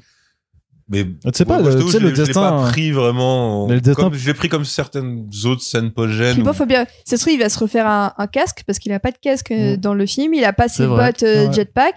Ce qui Ouais. m'a un peu manqué d'ailleurs. Il a j'ai clairement pas de- c'était Après, il a l'uniforme, euh, raison, oui, clairement, il n'a par pas son look Star-Lord en vrai. Ouais, mais il a les uniformes des gardiens Attends, il a- il a période d'Adam euh, donc, il l'a pas. Parce que techniquement. Ego le détruit Oui, à la fin du 2. enfin, oui. Ah oui. Et en fait, Ah il y a oui. des gens qui ont dit, en Ah fait, oui. les Russos ont rien compris à le ramener avec son casque dans les films Avengers parce que techniquement, c'est Ego qui l'a cassé. Dé- Désolé, Juste une seconde, parce que là, il y a un ordre qui m'attaque là.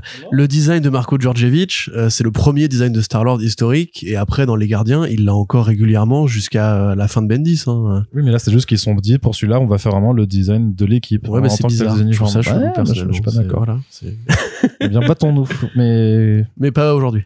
C'est ça. On conclut? On conclut, On ouais, conclut. bah, euh, bon film. Euh, Bon film, voir. ouais. Euh, Ouais, on vous dit d'aller voir un Marvel pour le coup, c'est pas allez-y si vous êtes Ouais. curieux, non, c'est vraiment allez-y parce que c'est euh, ah, en tout Bah, cas. allez le voir si euh, vous avez vous avez une accroche avec les gardiens parce que c'est ça c'est Oui, pareil. voilà. Si, si vous avez un comme au ça style de. Gun, euh, Sinon, existe, là, hein. pour le coup, je pourrais comprendre quelqu'un qui sort et qui dit, euh, putain, les flashbacks, c'était quoi, c'est c'est quoi ce délire, machin. Un Mec, mec si comme moi pas d'âme, tu vois. Bah, c'est, euh, franchement, pendant, pendant t'as aucune attache avec les 1h45, persos, Rocket, il est sur une table d'opération, quoi. C'est quand même un exploit d'avoir fait un Ouais. film autour d'un personnage qui, dans le présent, est littéralement en état de mort.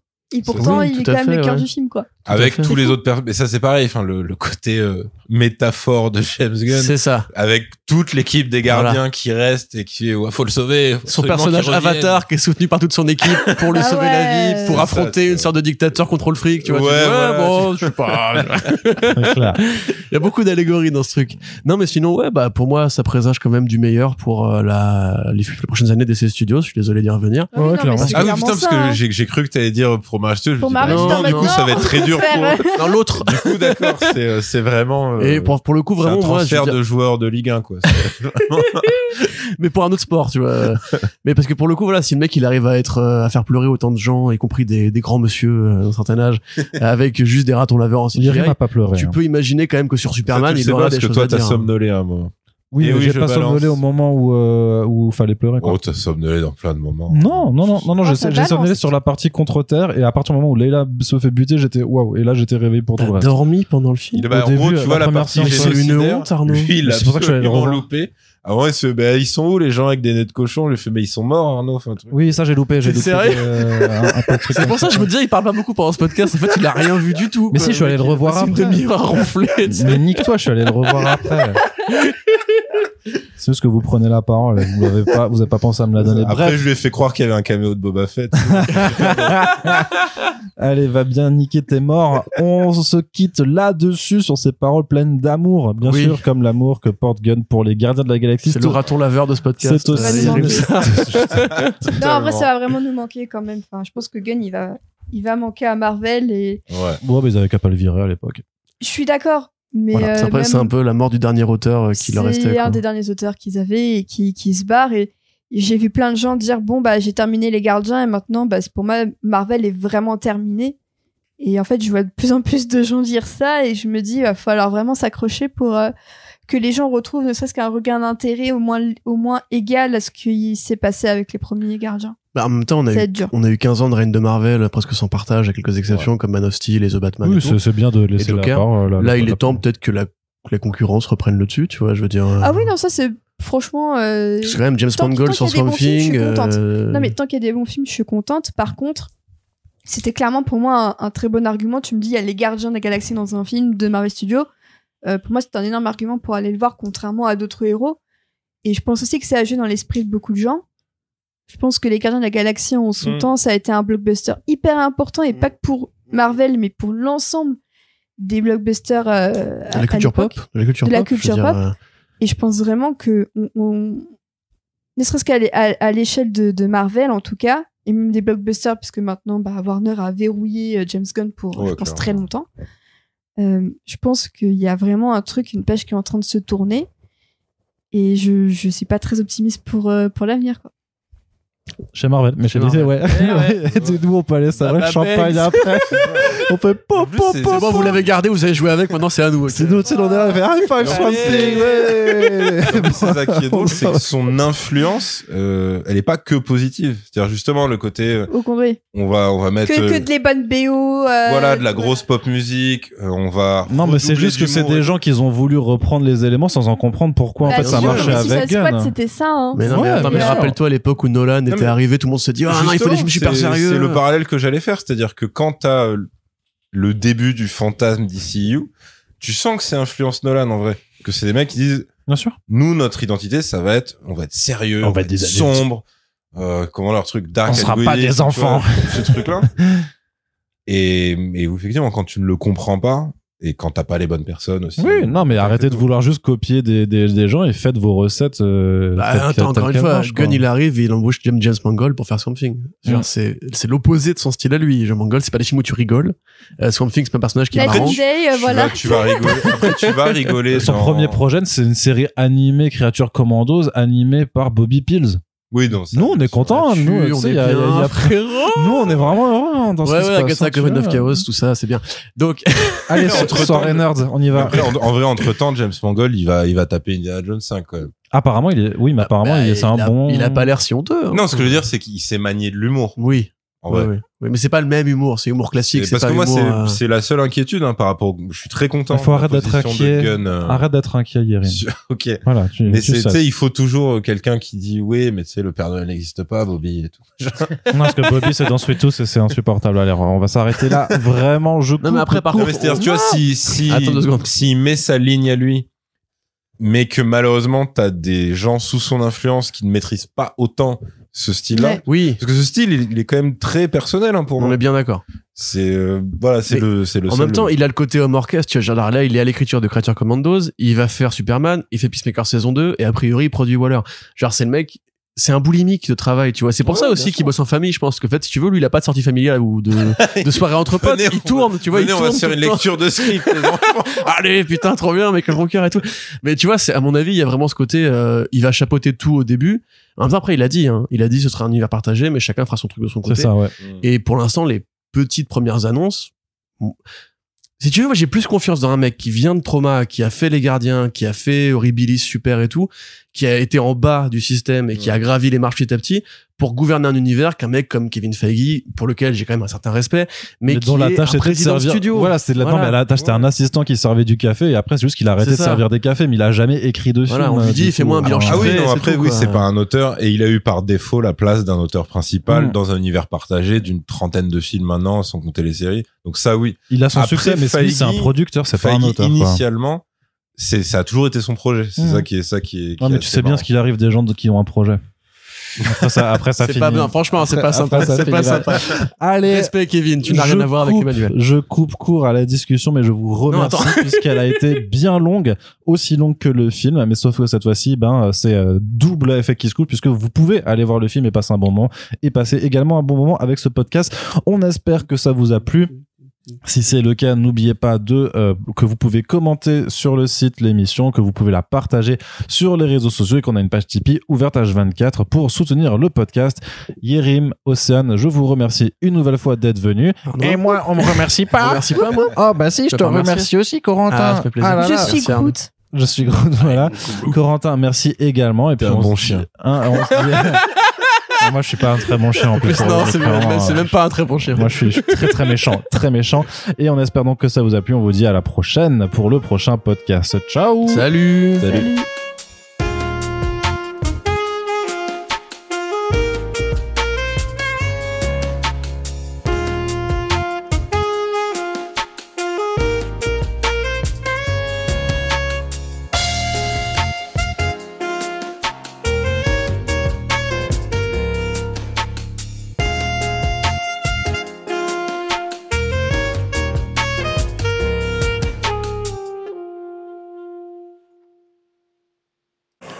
Oui, alors il y aura pas de scène post-générique dans ce podcast parce que j'ai pas grand-chose à, à ajouter ou modifier dans, la fin de ce film. Mais par contre, euh, je me suis rendu compte que j'avais oublié euh, l'essentiel, à savoir la réactualisation de, euh, bah, la grille d'analyse qui, qui me semble être la plus pertinente au 21e siècle. C'est-à-dire, si Ant-Man 3, c'était le moment où le MCU essaye de baiser des pattes, alors à ce moment-là, les Gardiens 3, qu'est-ce que c'est? Bah, Je pense que c'est vu que c'est un retour aux fondamentaux, c'est le moment où le MCU réalise que ils sont trop pris la tête à essayer de faire des trucs de ouf et qu'au final c'était du foutage de gueule à chaque fois et qu'il y a un retour à une simplicité. Donc en fait, c'est le moment où ils se disent on peut se contenter de se branler.